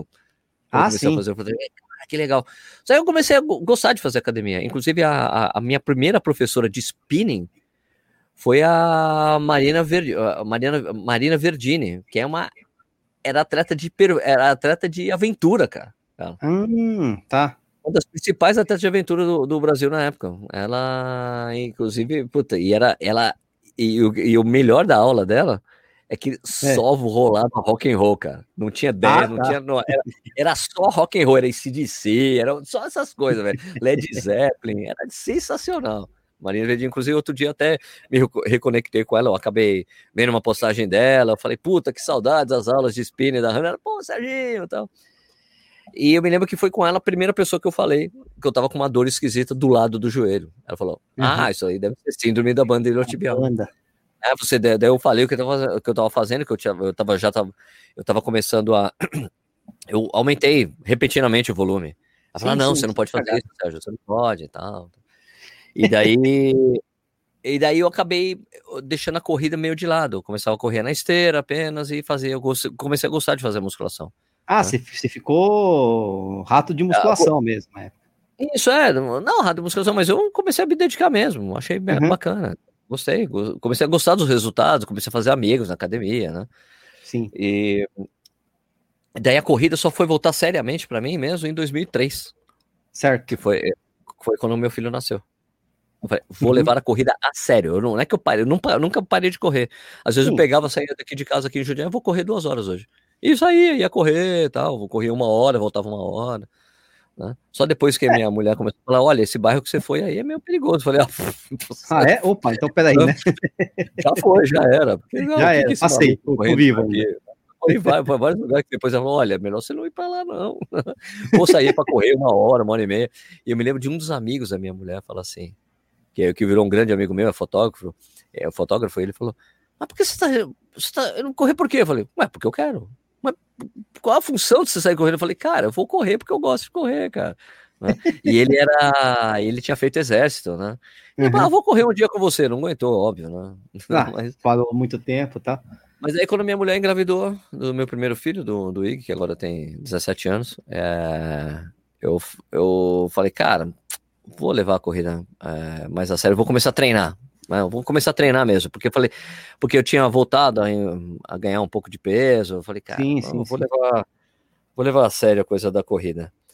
E, e na editora que eu tava, tava trabalhando na época, eu trabalhava na Isto é Gente, na época. E o Caco, que era um, É, o, Eu ia o falar é Caco o ele correu, fazia Vai. aventura, fazia Sim. corrida de aventura, treinava com a 491 na época, Sim. e a 491 tinha desconto para funcionários da né, eh, funcionários da editora 3, que eu trabalhava lá. Daí eu falei, bom, vou começar a treinar com a 491. E daí foi, daí foi quando eu comecei a fazer o treinamento sistematizado mesmo. Daí eu, foi quando daí fui correr a meia maratona do, do Rio, corri duas vezes a meia do Rio, queria correr uma maratona, né? Corri a maratona, a primeira que eu fiz foi a maratona de Porto Alegre, que foi em 2006, né? Que eu corri a maratona de Porto Alegre. E daí foi, daí começa toda a história de começar a correr para valer, Sim, né? Mas o, mas eu só fui começar a correr bem mesmo quando eu, quando eu saí da da 491, que eu comecei a estudar um pouco mais de corrida, comprar os livros de treinamento. sei, e foi sei. quando eu comecei a correr melhor, na verdade, né? Eu, come- É, é eu saí do, do esquema da Não é academia. nenhuma relação de causa e consequência. Ah, sair da 4N1, ou não é necessariamente, né? Às vezes existe um, lógico, uma coisa. Eu, eu é só foi só foi sair da 4N1 que comecei a correr melhor. Não, é que você também progride como corredor, né? Quer dizer, e aí, lógico, você agrega isso tudo que a 4N1 te deu como base, Sim, você, sim, é, sim. você se desenvolve, né? Não é que você, ah, ah, quando eu saí dali, melhorei. Não. É, é, é aconteceu isso, Tem a coisa mas da metodologia de treinamento que eu comecei a seguir, que Exatamente. talvez funcionou mais comigo, mas eu já tinha Exato. um histórico. Se tivesse né? saído antes, por exemplo, sem ter essa base formada, talvez não funcionasse tão bem, ou Claro, funcionaria melhor ainda. É muito. Né? Eu comecei a comprar livros de treinamento, comecei a comprar livros de treinamento, É, tinha um treino, isso também. tinha um né? esquema de, de treino da, do site da Runners World americana, comecei a seguir também. Você escolhia Sim, o volume, quando a prova vai ser, ele te dava um treino pra você fazer, eu fiz isso. Exatamente. isso é. Eu, eu, eu, E daí, eu- em 2007, 2007 foi quando eu entrei na revista Contra Relógio, quando Uhum. peguei uma vaguinha lá. né? Aí E você já daí tava- mudou, Aí mudou completamente a, minha vida de Formado, né? corredor. estava formado mesmo, né? Como corredor. É engraçado, né? Porque assim, entre 2000, que foi o ano, eu treino em academia desde que eu sou adolescente, né? Sempre fiz uma musculaçãozinha aqui, porque eu, como sou muito baixinho, eu sempre quis ficar meio fortinho, né? Que, ah, pelo menos eu vou crescer Pra de lado. né? Não deu certo. Fui de lado, mas na barriga, né? Não teve jeito. Mas teve uma época, acho que entre 2000 e 2004, mais ou menos, que eu treinava bastante na academia, ia, ia direto, mas eu tava, ah, queria fazer hipertrofia, queria fazer, mas sem tomar bomba, ou seja, demora para fazer resultado e, e a genética, não, na verdade, né, sem a genética apropriada, não vai ter resultado um mega monster, de jeito nenhum, né? Eu lembro que tinha um, tinha um, tinha um cara lá na academia, puto, o cara treinava pra cacete, meu cara levantava altos pesos, nossa, era animal. Só que ele era mó magrelo, assim, né? Você olha assim, putz, é, esse, é, você fica pensando, nessa, realmente, né? Depois, né, descobri que ele se casou com a Júlia Panceira, né? Você, né, Ah! Eu treinava ali na, na, na Plant Sport, que é a academia que, que a Júlia acho que treina até hoje, né? Vi muita gente lá, a Ellen Roche treinava lá, né? A gente- Passei muito tempo, né? Treinando, fazendo força, lembra? Eu tava 400 quilos no leg press, sabe? Fazia uns negócios assim que. Meu, eu, 400 eu, eu, eu treinava 400 pra mesmo? cacete mesmo, né? Fazia força, Você tinha, levantava 400 cheguei, quilos mesmo? Peraí, não, não, velho. Você levantava Sim. 400 quilos mesmo? cheguei a levantar 400 quilos no leg press. Leg press assim, Isso, isso. É, isso, deita, É, isso você ali, sei, né, sei, o L, né, não. bonitinho. Eu lembro de botar lá, põe peso, põe 45. peso, põe peso, não tinha mais lugar para botar peso, botava peso no, no vãozinho ali. Era uma série muito Caraca, curta, Nishi. né, mas eu fazia Não, muito. mas eu. Então, eu não tinha muito problema, então o que aconteceu? Eu não tinha muito problema muscular, vamos dizer assim, de força, né, sempre, a força sempre foi uma coisa que que, que, que, que, que, que- até hoje eu compenso muito a minha corrida com força, né? Esse meu amigo Marquinhos Teixeiner, né? Já depois, quando a gente já tava treinando, não sei o quê, eu lembro que eu fazia a, é a né? É, que era aquele é, é, nada e corre, né? Eu participei de um tempo do SP Open, né? Ele falava, ó, eu, eu nadava com ele, mesmo ritmo, né? Ele falava, porra, Nish, você nada. Você parece uma pedra nadando, só que você tem uma força no braço, velho, porque você nada na minha velocidade, né? né? Eu conseguia compensar de alguma forma, né? Hoje, lógico, já tô mais velho, parei com esses treinos de musculação, já tô bem menos mais fraquinho, vamos dizer assim, né? Mas é, eu, eu compensava muito com força. Eu tinha uma fase de voo muito comprida, então eu, eu- eu corria com saltos muito longos, né? Por isso, talvez que eu tenha tido essa fratura por estresse, né? Porque minha frequência de minha cadência de corrida era muito baixa, porque eu usava, eu roubava, usar, roubava não, mas eu usava essa força muscular que eu tinha, essa, essa e a resistência, não era nem tanto explosão, mas era a força mesmo pura, né? E para correr, então, sei lá, 160 BPM, nem, nem sabia, nem, nem media, não sei como é que era o negócio, mas eu, eu dava passos muito longos, né? Para tentar compensar minha perninha curta, né? Então tinha umas coisas assim, a gente vai depois aprendendo com o tempo, né? É, como eu falei, eu aprendi muito lá com a, com a Trilopes, mas quando eu entrei na Trilopes, minha preocupação era a seguinte, cara, porque doía minha canela, né? Depois de ter fratura dupla por estresse na canela, doía, né? E depois de seis meses parado que eu pude voltar a correr. E ainda doía a desgraçada da canela. Putz. Então, primeira conversa que eu tive com o Diego, eu lembro que a gente estava dando uma volta lá no Ibirapuera, né? Falando, ah, seu aluno novo, não sei o quê. Diego, eu quero saber o seguinte: eu vou correr sem dor um dia? Só queria que saber que isso, cara. respondeu? Ele, não, vai, vai, vai, não sei o quê. Ah, de fato, deu certo, né? Deu, deu muito certo, né? Realmente não. Depois de um ano. Assim, sempre inflamava quando se aumentava o volume, mas depois. é, depois de muito tempo, esse reflexo parou de aparecer na minha, nas minhas canelas, né? Mas tinha muito disso, né? Eu, então, essa parte muscular nunca me afetou tanto, né? Assim, o de. Lógico, dor muscular, se você corre uma maratona, você vai ter dor muscular, com certeza, né? Mas eu, eu tinha uma certa resistência muscular maior por conta dessa, desse preparo, preparo involuntário, prévio que eu tinha, né? Em compensação, carregava muito peso, né? Sempre carreguei muito peso, mais peso do que deveria. E eu fui uma, um- uma criança muito magra, né? Eu era muito magra. Né? Eu até a adolescência eu era muito magro. Por isso que eu aguentava correr também. Aí eu era fraquinho, mas eu Tá. era super leve, né? Eu tinha uma impulsão nessa, que era meio fora do comum, assim, né? Tipo, eu saltava muito, porque eu adorava ficar saltando. Simplesmente eu gostava de saltar. Ficava no, no, Tá. no muro lá, lá de casa, ficava saltando, assim, porque eu queria jogar vôlei, jogar basquete, não tinha altura. Ah, mas eu vou compensar com o meu salto, né? Então eu pulava, pulava, pulava.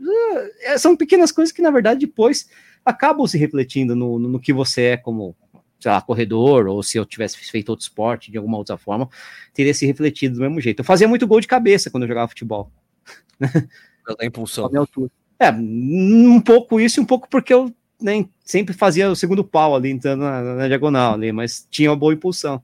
Eu bloqueava jogando vôlei. Eu dava toco jogando basquete, né? na, Caraca, na época da bicho. faculdade. Dava toco assim, não é aquele toco de frente, Pô, bonitinho. Aquele bonitão de NBA. Mas o cara subia para arremessar, eu chegava por trás e ó, pá, né?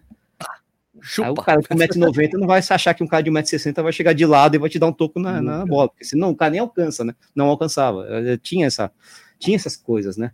E, a, e aquela história, você acaba aproveitando essas. Você demora um pouco para entender como seu corpo funciona, ou, no, ou como você consegue aproveitar essas, essas características boas, né? Para transplantar para a corrida, né?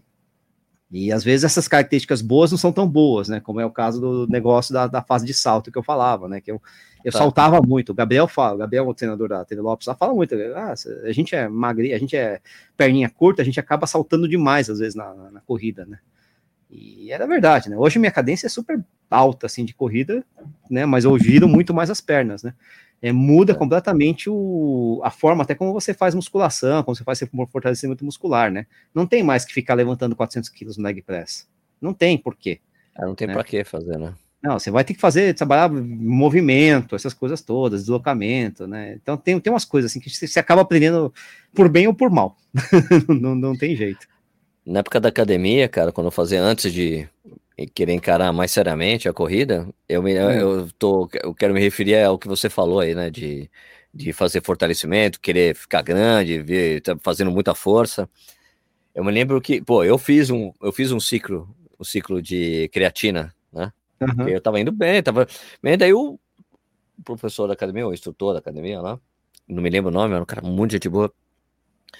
Falou, Sérgio, eh, eu falei, pô, cara, quero melhorar aí, fazer alguma coisa. Ele falou, cara, toma, faz um ciclo de creatina. Eu, creatina? Ele, é creatina, tranquilo, ó, é uma coisa que você compra em loja de suplemento, vai lá, compra, faz um ciclo. Você vai, vai, vai fazer bem. Eu me lembro que, pô, na época eu fazia supino Hum, com 10 libras. 10 libras é 5 É. quilos de cada lado. é, né? não é- é. Fazer mais a barra, né? a com- barra pesa, né? Isso, é, mas a barra, tudo bem, não, tô dizendo assim, com, né? Uhum. E eu me lembro que fazia com 10. Quando chegou no fim do ciclo da creatina, eu tava levantando 30 libras, cara. Daí acaba o ciclo, você perde aquela. Você perde o, você perde o que você fez, né? Tipo, você tá, você fica meio inchado, Murcha. né, de- inchado, que tem retenção líquida, né? Você, tipo, você, o que acontece é que você se recupera mais rápido, né? Por causa da creatina, você Uhum. faz uma recuperação mais rápida. Você consegue levantar mais por causa disso. Mas daí eu perdi, mas eu continuei levantando 20 libras, então tive um ganho, né? Sim, tive um sim, ganho. claro. Só que psicológico, mas psicologicamente é uma merda. Você levantava roubou, 30, você fez- ficava 20. Ah, você não, tava porque você levantando voltou 30, para trás, né? Daí você voltou Uhum. pra vida. Daí Eu achei uma merda. Eu falei, cara, olha, ele. Não, Sérgio, vai, toma, começa a, ter- começa a tomar BCAA. Né? Eu falei, cara, mas. Daí eu falei, cara, mas olha, eh, bicho, eu não quero ficar grandão, eu não quero ficar super forte, eu quero uma coisa normal. Ele, Sérgio, eh, eu me lembro até hoje dessa conversa com o Calê. Sérgio, Tá olha, feliz. isso aqui, ó. Ele já, olha isso aqui, ó. Tá vendo isso aqui que eu tenho? Isso aqui é bomba, cara. Quer ver, ó? Aquele cara, aquele começou a me a mostrar todos os caras grandões da academia. Aquilo, sério, daquele, desse jeito que esses caras estão, é só bomba, cara. Sim, Você sim, sim. não consegue ficar desse tamanho fazendo música, só fazendo musculação. Você tem que fazer algo a mais. Que é isso que as pessoas fazem. É bomba, brother. Exatamente. Se você quiser ficar, é bomba. Sem, você não tem, não tem como. É vários anos de musculação, 10, 15 anos de musculação, para você ficar grande e comendo muito, e comendo muita comida para você é, grandão, ficar grandão. Uhum. Você vai ter que ter uma, uma dieta hipocalórica, né? Hipercalórica, sabe? É, é, eu comendo Então muito, tranquilo. até hoje. eu me lembro muito dessa coisa. E também teve uma coisa interessante, um fato lá na época que eu sempre tava correndo na esteira. E a gente ia lá pra academia, era tipo meio-dia, né? Eu ia chegar na academia meio-dia um pouquinho, eu começava a correr na esteira. Daí tinha uns caras da academia. Os caras que tinha um cara que era forte, desses caras bem definidos, assim, sabe? Mas não grandão, mas o cara bem definido. Uhum. E o cara era todo boa pinta, assim. Eu me lembro muito disso, cara. Daí, tipo, ele e outros caras da academia, uns caras mais velhos. Sérgio, Sérgio, Sérgio, Sérgio, você vai correr na rua, vamos com nós. Eu falei, a rua, é, não, a gente vai até o Parque do Ibirapuera e volta. Eu, tá bom, vou. E, cara, eu- foi muito divertido isso, porque o cara que eu te falei que era boa pinta, todo fortão, Uhum. foi a primeira vez na vida que eu vi a gente correndo na rua e É. passar carro com mulher e as mulheres dando cantada no cara. Ah, Nossa, lá em casa, meu Deus, meu, olha. Cara, eu ficava eu falei, cara, que divertido isso, porque eu nunca tinha visto isso acontecer, né? eu te garanto E que um comigo não cantado. É, eu co- comigo tampouco. Mas é, eu me, essa situação, cara, do cara tomando cantada das mulheres do carro parado assim. Uau, orra, nossa, não. Parece, Eu morria de rir, mas que engraçado, cara. parece estranho, né, a gente falar isso. Ué, como assim? Por quê? Mas nessa época, quando, você era, quando a gente era moleque, isso aí é século passado, gente, né? Isso não Tá. era tão comum assim, né? Não, não era tempo passado, não. Não, não era século passado? Isso devia ser 2000. 2000. Ah, dois, ah, enfim, que seja, né? né, Bem, já faz um tempinho já. Não, é, porque é um pouco antes, é um pouco depois da, do bug do milênio. Né? Mas eu fiquei impressionadíssimo com isso daí. Impressionado. Eu falei, cara, que engraçado, cara. Eu me diverti muito, dei muita risada. Né? Porque as mulheres dando cam- passando, assim, porque tinha ele e tinha o coroa que tava correndo, que hoje, hoje eu sou o coroa, né? Sim, o coroa correndo também, o cara era super definidão, super boa pinta. todo mundo sem camisa ainda para ajudar um pouco. Sem mas, camisa, né? porque era meio-dia, velho. Os caras caem aqui. Ah, era meio-dia, né? É. Era tipo meio-dia e pouco, tava quente. A gente É. foi até o Billy e voltou. Daí eu me lembro de um cara. Daí a gente fez isso uma vez.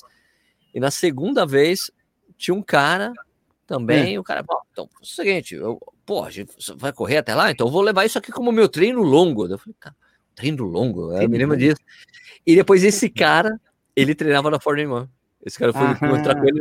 Cara, eu corri com você na, J, na Runner JK. A gente foi até o Billy. Nossa, que legal. Tal. Muito interessante. É, e eu me lembro também que a primeira uma, das vezes que eu fui treinar com a Fórmula 1 no, no, no Ibira, é, na USP à noite, é, no- não, era não, no, no Ibira, no Ibira à noite, USP, USP, USP, desculpe, na USP, era de eu ver a coisa do orgulho do cara que chegava com o tênis que acabou de ser lançado. Esse aqui eu criei chamando. Ah, tá. E aquela tiada aí, aí que eu falo, assim, foi a primeira vez que eu saquei, caraca, os caras levam o tênis, é o status. Acabei de comprar, acabou de sair. Esse é o, é o tênis, novo aqui é o- lançamento Creation da Mizuno. Os caras, uau! Uau. Uou! Muito legal. Você vê, né? O, o, o tênis que eu fiz a primeira São Silvestre, né? Esse tênis que eu comprei que deu ruim, ele, eu dei ruim porque eu- meu pé é é assim, meu pé é 30 hoje eu calço 38 na corrida, mas num sapato social eu seria o 37. E esse tênis aí era um tênis 36. Eu testei na loja, ele encaixou direitinho, mas sabe, tá justinho no pé, justinho. Eu pensei, ah, mas tá barato, né? Era um tênis da Nike, né, cara? E era um tênis da Nike assim, que é um tênis de competição, cara. É um tênis muito leve. Eu lembro que o tênis era muito leve, muito, não tinha nada É. de amortecimento.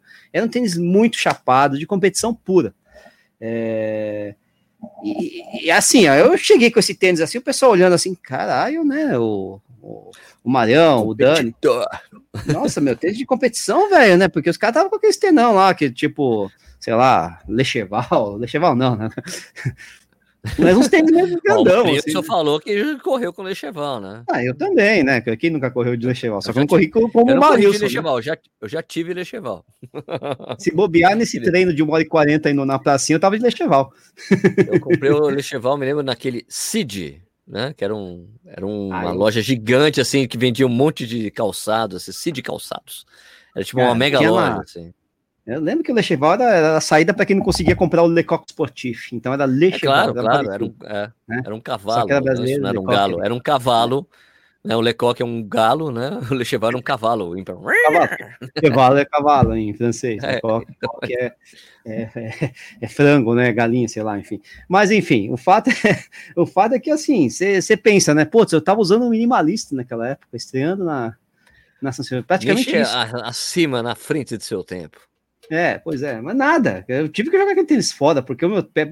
Sério, arrancou minha unha, perdi a unha, perdi minha unha mesmo naquele dia. Claro, tava, tava junto, tava colado, Tava né? muito, Não tinha um né, dedo a tava mais. muito- Então, eu tava inteira, mas eu mancava, eu mancava, cara, porque os dedos detonados, cara, detonado. Aí Eu me lembro que uma vez eu.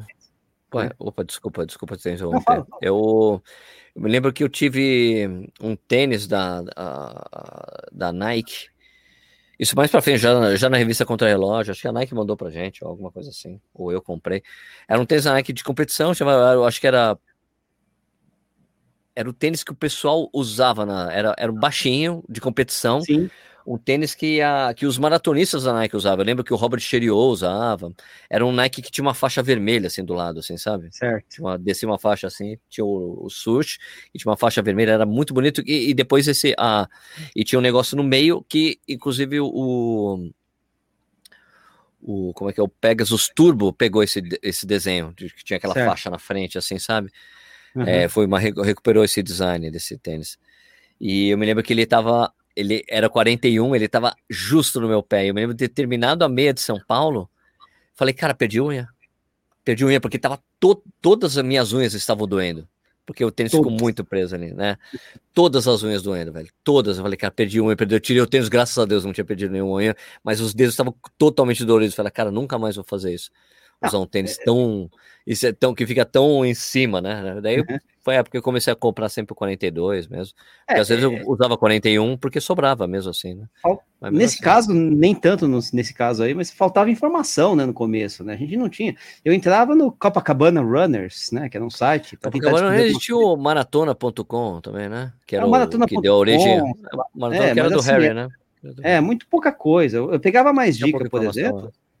É, em grupo, depois apareceu o Orkut, entrava naqueles grupos de, de, de, de- né, de corrida no Orkut. Conheci, né, o Marcel Placidelli, que é meu amigo até hoje, não sei o que, eu conheci lá, por exemplo, né. Você tinha, é, aí aparecendo Ele, os vo- ele blogs, voltou a correr? Ele tá correndo? Voltou a correr? O Marcelo? o Marcel? O Marcel, Ah. não- ele, ele teve que dar uma parada um tempo por causa da esposa, porque ela ficou. O final da gestação dela foi muito complicado, né? É, ela ficou internada o tempo inteiro no final da gestação, teve que parar esse, esse período.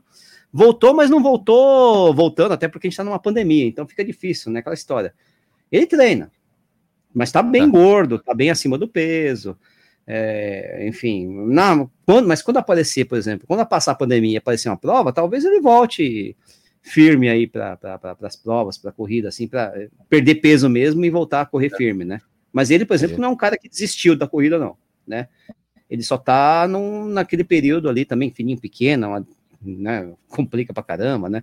Eu entendo, a gente entende, né? A gente sabe como é que é. O dele é mais pequeno que o meu ainda, não vai ser, né? Mas ele também já tem experiência, já, tinha, já tem outros filhos, né? Então ele já sabe bem como funciona. né? Já tá ligado, tá ligado no ligado. esquema. Mas enfim, é, você vai, você faz amizade, você vai entendendo, você tem o pessoal da, da, da, da- própria assessoria, né? Tinha aquele fórum da Runner, Fórum Runner Brasil, eu foi uma baita de uma, foi uma baita de uma, de uma escola, mas também onde eu, onde eu aparecia muito lá. Eu acordava e ia pro fórum da Runner, pra ver o que, que o Serginho é, Não, Xavier. Não, não, não, não. Não, esse é o blog, esse é o blog. Esse é o. Não, tô tá certo. falando, o, tô falando o, Runner Brasil. o Fórum Runner Brasil antes da revista ter aparecido. O- da não, revista. falo da Runner Brasil, tá certo. É que eu tava com o Marcel na, na cabeça. Tá, não, mas esse- o não, não, fórum da Runner Brasil. Né, Não, o fórum da Runner. Brasil nem tava tanto, sabia? É mesmo? Ah, Eu- porque tinha uns caras muito eu- mala lá, cara. Tinha uns caras muito metidos, não sei o quê. Os caras, sabe, é, meio que assim, você, às vezes você é novato, você quer entender as coisas, Ó, os caras dão uma sapatada em você e tal. É foda. Ou então os caras tudo metidos assim, ah, você não, não, nem adianta começar a correr, meu. Você, com esse tempo aí, você não vai conseguir muita coisa. Sabe quem eu conheço dessa época? Quem? Por- Porque assim, quando teve, teve uma polêmica aí, há um, É. tempo, há um, há um tempo atrás, que falava que o Corrida no Ar é, É. não dava, tipo, menosprezava os canais pequenos. Certo. E, e que, o que é uma coisa ridícula de falar, né? Porque vai duas vezes na história do canal, eu dei, a, a- dei abertura para as pessoas falarem, É. darem propaganda no seu canal, e sou amigo de vários caras que têm canais menores. Eu não vejo o Sim. menor problema. Para mim, quanto mais gente vai fazendo conteúdo, melhor. Mas surgiu isso, e daí eu, eu não sabia dessa história. Uhum. E daí o, o, Fábio, do Correr a Viver, o Fabão, Ah, o Fabião. Uhum. o Fabião gravou um vídeo falando assim: escuta, porque as pessoas começaram, ó, meu, o Sérgio não tá nem aí pros caras pequenos, Fabião, blá, blá, blá, blá, blá." Daí o Fabião gravou um vídeo. Falando assim: olha, eu conheço o Sérgio há muitos anos, parem com isso. Né? Eu conheço o Fabão do Fórum da Runner Brasil. A gente É, se conhecia legal. de lá. E eu me lembro o dia que a gente se conheceu. E eu conheci ele pessoalmente na primeira vez que eu fui correr a volta ao Cristo.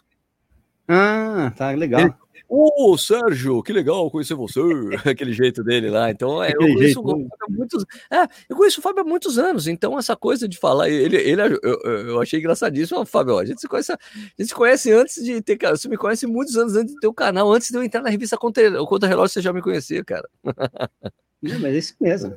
Né? Você Mas vai. a revista, a, a Runners teve um, teve, um, teve um momento muito, muito forte aqui no Brasil. Pois é, então, acho que nessa geração nossa, porque na verdade, quando apareceu esses blogs, o blog correria, blog de corredor, essas coisas todas, eu já era um pouco mais informado sobre corrida, né? Eu já tinha experiência. Na verdade, eu- aí eu já estava numa outra fase, a fase de tentar gostar de falar de corrida a gente sempre gostou, continuo gostando, né? Mas estava naquela É, fase senão a gente não empolgada, tava aqui tentar- quase mais de uma, quase uma hora e vinte falando aqui. Né? É, a gente por exemplo, gosta de falar de corrida. Não, não gosto. né? E, e- mas aquela fase de incentivar, de encontrar os colegas, de ver gente nova. Aí você queria, eu queria incentivar, porque eu não queria passar pelo que eu tinha passado no, nas poucas vezes que eu tinha entrado nesse fórum da, da Runner Brasil, sabe, essas coisas todas. Porque o fórum da Runner Brasil era mais antigo ainda, né? Então quando eu entrava lá, eu era meio. Nossa, cabaço total, não tinha a menor ideia do que tá acontecendo. O que, que é esse negócio intervalado aí? O que, que é esse treco de tiro? Não, não tinha a menor ideia. Quando apareceu blog correria ou coisas do tipo, mesmo Orkut, não, já sabia, já treinava com o Diego, isso é 2006, 2007, já tinha uma maratona nas costas, então era uma situação completamente diferente, né? É, mesmo assim, a gente já, lógico, continuamos aprendendo até hoje, né? Porque que não Sim. vai aprender Nu- Nunca né? paramos de aprender. agora. Então aprendia muita coisa na época já desde lá, né? E lógico, fazia amizade, né? Foi fazendo amizade durante. O, o, o Hideaki, por exemplo. O Hideaki eu conheci na, na, na época do Orkut. O Hideaki, foi através do Hideaki que eu conheci o Sérgio Rocha. É verdade, é verdade. É. Mas Então eu já você sabia que era você, né? As coisas Mas se comunicam. já- É que você, quando eu fui conhecer, você já era o nicho do, da, da- do, que participava do blog da Hannah. Aquela Sim, coisa, você já era a mas figurinha era- carimbada ali do, daquela, daquela galera lá, do Invasão Laranja e tal, né? Sim, a gente, a gente né, tanto que a gente fez um grupinho de amigos que tá aí até hoje, continuamos con- conversando até hoje. Desse grupinho, acho que uns dois ou três correm só, né? Mas tudo bem. Estamos aí, né? Eu, o Marcel e o Felipe lá de Brasília correm, né? A galera, o resto parou, ou tá em stand-by, sei lá, né? Mas enfim. É, o pessoal que está hoje vendo muito essa, esse universo da corrida, muito mais pelo Instagram do que outras mídias, né? É, pô, não, é, não, não viveu algumas das coisas que a gente viveu. Não estou dizendo que não, não, eu não, quero é fazer aquela que coisa saudosista.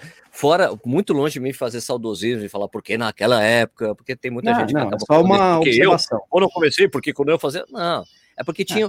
Antes do- da gente viver o que a gente vive hoje, que muita gente acaba se informando pelo Instagram, de coisa de corrida, antes disso teve, cara, teve o Twitter, o início do Twitter, teve o Twitter. Run, que tem uma galera grande, que inclusive que você Run, falou né? que parou, né? tem gente que não corre mais. Né? Mas tem gente que foi. Essa coisa do Twitter tinha esse grupo aí do Twitter que era muito forte, muito grande. Uma galera, os caras chegaram a ter tenda em prova Sim, da, da track Exatamente, eu lembro dessas tendas. e você podia deixar as coisas lá, o pessoal que não tinha assessoria, né? Teve essa coisa do, do Orkut também, muito forte, né?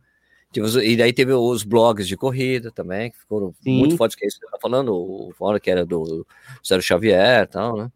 Foi, foi muito importante. A revista teve um. Com, quando o Sérgio Xavier estava na revista, a revista tinha uma força muito grande, né?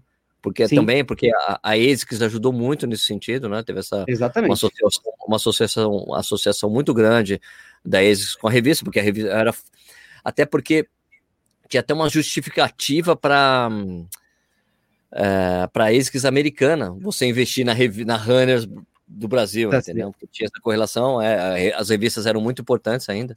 Né? Sim, sim. Perderam, perderam completamente a importância hoje em dia. Não, eu, eu lia Mas- contra-relógio, né? Eu era assinante da contra-relógio, adorava contra-relógio, né? É, a Randas, eu lembro que tinha outras revistas que, que circularam poucas edições, mas tiveram nessas essas revistas, né? Mas enfim, é, é, mas era o meio de informação que a gente tinha, né? Hoje a gente pensa em revista em geral. Revista hoje praticamente sumiu, não é que não sumiu, mas tá- perdeu muita importância que tinha, né? Ah, Então, não, a mas na época havia era- uma. É isso, era, havia uma receita publicitária gigante para revistas. Sim, O Tomás Veja. falava assim, nossa, quando a Nike, às vezes a Nike falava, a gente vai comprar a dupla de abertura da revista. Eu, o Tomás fala, cara, Uau. quando eles pagam isso, paga a impressão da revista, só o anúncio da Nike, porque eles pagam o preço cheio, porque como a, a agência tem 30% de bonificação de veiculação, eles pagam cheio, preço cheio para ter uma comissão cheia também. Então, tinha uma, é, ele falou, pô, tinha uma, é uma, uma época que era uma loucura, toda eh, tinha dupla, às vezes página dupla de anúncio, que é a página cara, né, para as revistas, tinha de praticamente todas as marcas, ele falou uma época. Era sim, impressionante, né? sim, sim. Foi se perdendo isso com o tempo, né? Por isso que, vo- agora só um assunto que não tem, não tem muito a ver com isso, é por isso que é, já, já se fala, é, quando a É. gente fala da, da, da coisa de que como é importante você receber para fazer algum tipo de publicidade nas mídias Sim. sociais, né? É, por que é importante receber? Porque eh, eu vi a Paula, a Paula Narvaez falando sobre isso também. É, é o seguinte, é, inclusive a Paula Narvaez falou isso e o Barenco, que trabalha na Missouri, falou isso também para mim. Aham. Eu acho incrível, é incrível que existe essa resistência a se pagar influenciadores, porque a verba existe ainda. A verba para investimento alto existe muito. Só que os caras param e não, e, não, não, e, e não entendem porque os caras não querem pegar aquele dinheiro que era gigante. Que ele falou, pô, ele, ele falou, pô, ele, é- ele tá- trabalha na, época da Mizuno, na época que eles pagavam dupla na Veja. Que era uma fortuna, cara, era coisa de 40, 50 mil reais. Eu não entendo porque não é investido em algumas ações com, com, com influenciadores, porque a parte muito importante hoje é de que é o, é o equivalente à influência que a gente, os meios de comunicação tinha, né, na época. Só que hoje em dia existe uma resistência grande, não, até porque tem uma cultura muito grande hoje, que eu mesmo acompanho, de você ver reportagem, não, porque você trabalhar com micro-influenciadores é muito importante, por quê? Por- Porque uma grande maioria das vezes você trabalhar com micro-influenciadores significa não precisar pagar nada, você manda o produto, o cara faz um post e acabou. Exatamente. Não, Não, é isso- legal, o ideal é que você seja remunerado por qualquer publicidade que você faz, né? Poxa. Exatamente, né? Quer dizer, é, é, o, pre, o preço, o valor se transferiu de, uma, de, um- de um polo para um outro, só que nesse outro polo o preço não é cobrado, pô, e aí, né? Quer dizer, né? E, e a verba de marketing continua existindo em qualquer empresa, não só nas empresas de. né? É, aí você vai colocar esse. No meu É. caso, desculpa interromper, Nisha, no meu caso, graças a Deus, tem uma pessoa que cuida disso para mim hoje. Né? Sim, Que é uma pessoa sim, cuida de vários influenciadores. E por, por que é importante eu ter essa pessoa? Porque ele sabe precificar o que eu faço. Ele sabe Exato, dizer isso é uma exatamente o dificuldade. valor que eu cada coisa que eu faço, ele sabe dizer exatamente o valor. E ele, ele tem uma planilha, cara, é incrível. Ele tem Sim, uma planilha que você precisa disso. vídeo, esse vídeo fazer, ou vídeo, você fazer um vídeo com corrida no ar, ou com o tênis certo, que ele representa o tênis certo, representa o mania de corrida. Olha, vai ter uma quantidade X de visualizações. Então, o preço tem que ser baseado nisso, por causa de visualizações. Ele faz uma conta muito bacana e ele fala: então vai custar isso você fazer. E para mim é muito importante porque, primeiro, ele sabe me vender melhor do que eu, Claro. né? E eu posso me concentrar no que eu gosto de fazer, que é fazer o conteúdo. Agora, fazer É essa coisa de falar, né? fazer prospecção de anunciante e depois fazer o resultado, entregar os resultados. Olha, foi tantas visualizações, É pagou tanto. Isso aí, para mim, é, uma, per- é um tempo que eu, que eu perderia, que eu não preciso mais. Então, uma comissão que eu pago para ele é muito, é a- é melhor comissão possível que eu posso fazer. É o, preço, ma- a coisa mais bem paga que eu faço, porque ele faz todo o trabalho que eu não gosto de fazer. É perfeito. Não, você não gosta de fazer que uma empresa, por exemplo, ela teria um departamento de- de especificamente direcionado para isso. Ó, nosso preço é tanto assim, assado, você negocia, papapá. Quem vai negociar não vai ser o jornalista da, da, da, da, da- da Veja. Quem vai negociar vai ser o comercial da Veja, sabe? E por aí vai. Agora, no caso do microinfluenciador ou do, do influenciador, se ele não tivesse estrutura, ele vai ser o tudo, né? Dizer, às vezes o cara não tem as. Tudo bem, uma vez ou outra pode ser que o cara consiga é, se virar bem, mas chega uma hora que isso aí acaba atrapalhando a- justamente aquilo que, a- em que o cara é bom mesmo, né? Que é a comunicação, que é a influência de fato, né? né? Ó, Você o- perde essa tempo. coisa, essa coisa, desculpa, essa coisa de ter o, o Rafael cuidando de- dessas coisas para mim não significa que eu não feche algumas coisas direto com, Não, com lógico que não. porque tem uma- algumas parcerias que eu tenho há muito tempo, que vem de antes, né? E que eu fecho direto, sim, entendeu? Algumas coisas pessoal seu, tal, às vezes. isso, mas aí, tipo, aí, porque, é, o, o- mas, é, mas aconteceu já de eu fechar a coisa. Não, porque você vai ter que me entregar relatório e tal, tal. Cara, ó, se você for pedir tudo isso aí, a Aí gente vai ter que, você vai ter que falar, É Rafael, porque porta. essa coisa toda, se você quer que eu entregue isso, isso, aquilo, já não é comigo, tá bom? Ou a gente mantém a relação que a gente tem do jeito que a gente sempre fez e, tem, e a coisa como funciona, né? Ó, por exemplo, vou dar um exemplo assim, já, já que a gente saiu completamente do assunto. Uma das Ué, coisas que mais funciona para mim é a coisa de assim, review, review, review de tênis, review de, principalmente de fones de ouvido, que é uma coisa que eu gosto muito. Por exemplo, eu não tenho como fazer contato com, com os chineses lá para me mandar Não. um fone e pagar pelo conteúdo que eu faço. Então eu faço o conteúdo porque é importante o conteúdo para mim, porque primeiro eu gosto, né? Review de tênis, review de, de, de fone de ouvido. O que faz é você ter comissão por venda, né? Você tem Sim, lá um. né? Você tem uma comissão por venda. Então, não é que aquele, aquele vídeo é pago. O anúncio não pagou, porque eu também tenho liberdade total para falar se é uma merda ou não.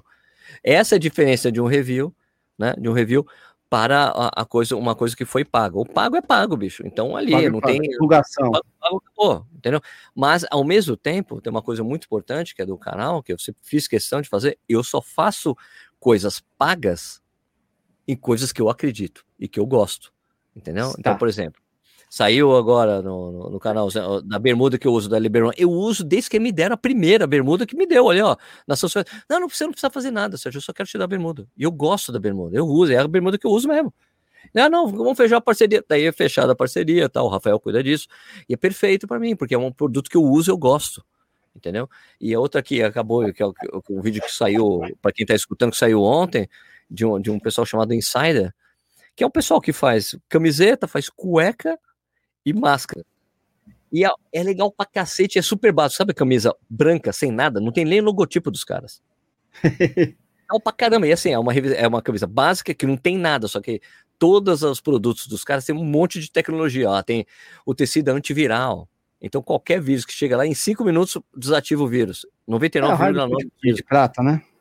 Isso, exatamente. Então, todas elas, eles têm umas camisas com um monte de coisa bacana né? E a cueca dos caras é super bacana também. E é um produto que eu gostei, me mandaram.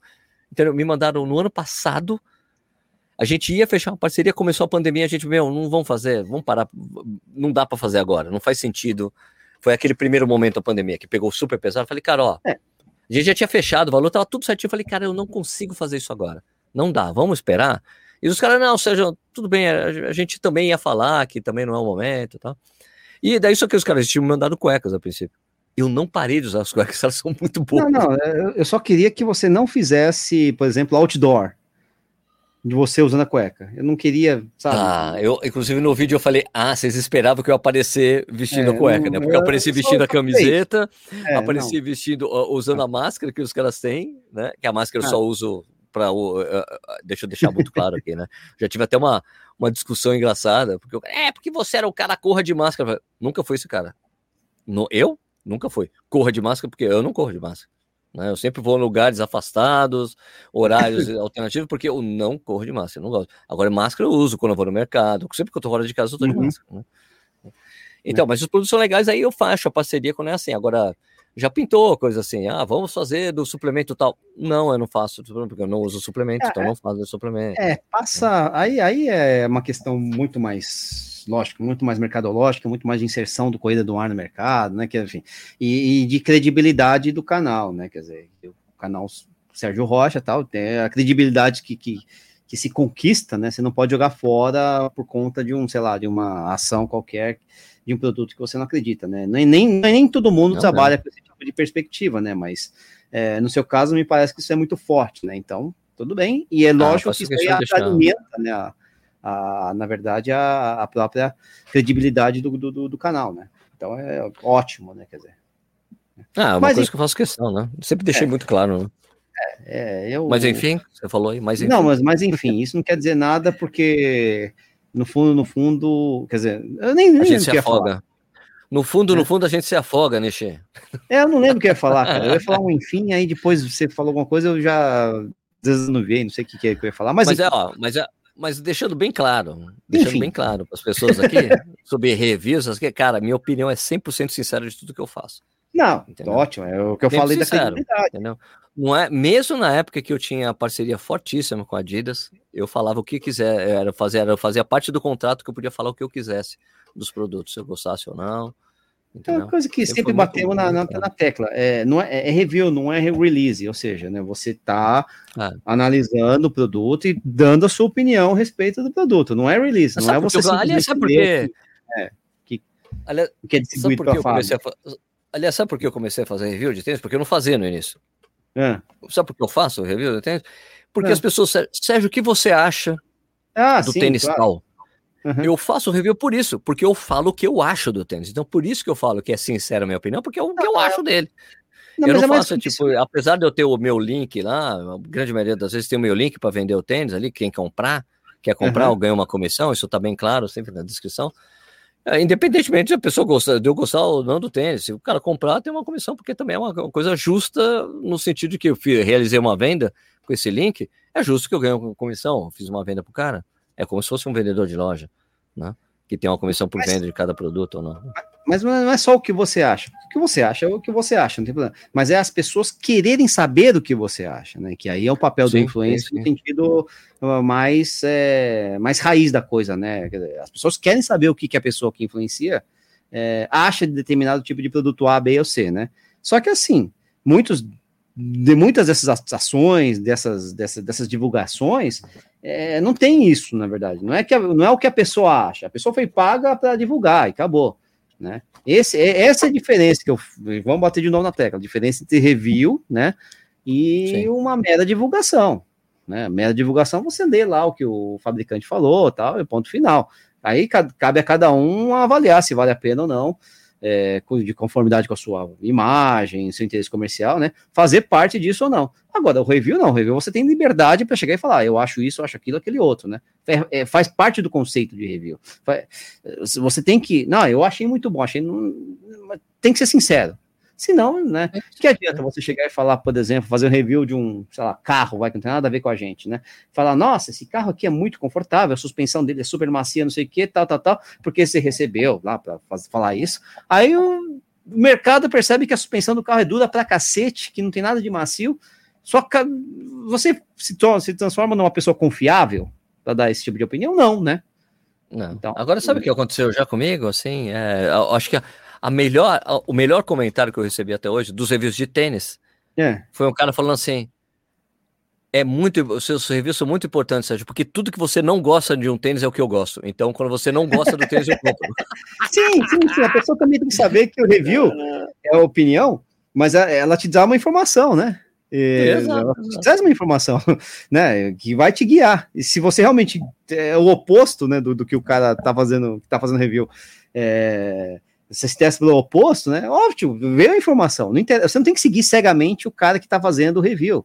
Você precisa tirar É, a informação, né? E tênis é Isso uma é- coisa super pessoal também, né? Exatamente. O Não, fato de eu- do tênis. tênis dar certo pra mim não dá certo Não, outro. tênis é que nem perfume, gente. Não, né? O, o- é, sabe, vivem perguntando também, né? Ah, o que, que você acha desse tênis? Eu acho, eu, eu acho ruim para mim, mas você deve gostar, não sei, depende do tênis que você gosta. Põe no pé e testa, gente. Né? Vai na loja, Verdade. sei lá, né? Ou Então, então não sei no Razor 3. O Razor 3. Tem o tênis. Ah, eu eu, eu não sei de onde Adorei. essa expressão. Os caras, não, esse é um tênis coringa. Pra mim, isso não existe tênis coringa. Pra mim, existe o tênis que é bom pra tudo. É, né? mas você é um sempre suíço. né? né? Tênis sempre achou que tênis é, é tênis para 1 e para 42, né? Quilômetros. Sim, sim, mas é, tem, mas é alguns tênis. Por exemplo, eu tô, eu tô testando um tênis é, muito bacana. Eu recebi um release de um tênis da Nike. Eu falei, gente, eu só posso falar do tênis se vocês mandarem pra mim, né? Vou fazer o Uhum. review. Eles vão mandar pra você. Eu falei, porra. Daí mandaram. E é um tênis, pô, tô gostando, mas é um tênis pra mim, assim, é um tênis pra usar nas rodagens. Certo. Rodagem não, mesmo. Assim, é um tênis que eu só consigo usar na rodagem. Não, para mim Uhum. ficou nítido assim para mim. Eu falei, eu não vou arriscar levar ele pro meu longo. Não vou fazer porque meu longo já faço é mais moderado. Mas mi- minhas Tá. rodagens, puta, ficam perfeitas com ele. Mas é um tênis Entendi. que assim, é um tênis esquisito assim, é, isso vai estar no review. Então assim, eu corro com ele e falei, cara, caçado te, o não tá rendendo o treino hoje. Daí você olha o, o relógio, mas tá rendendo. Por que, que eu tô achando que não tá rendendo? É muito muito interessante.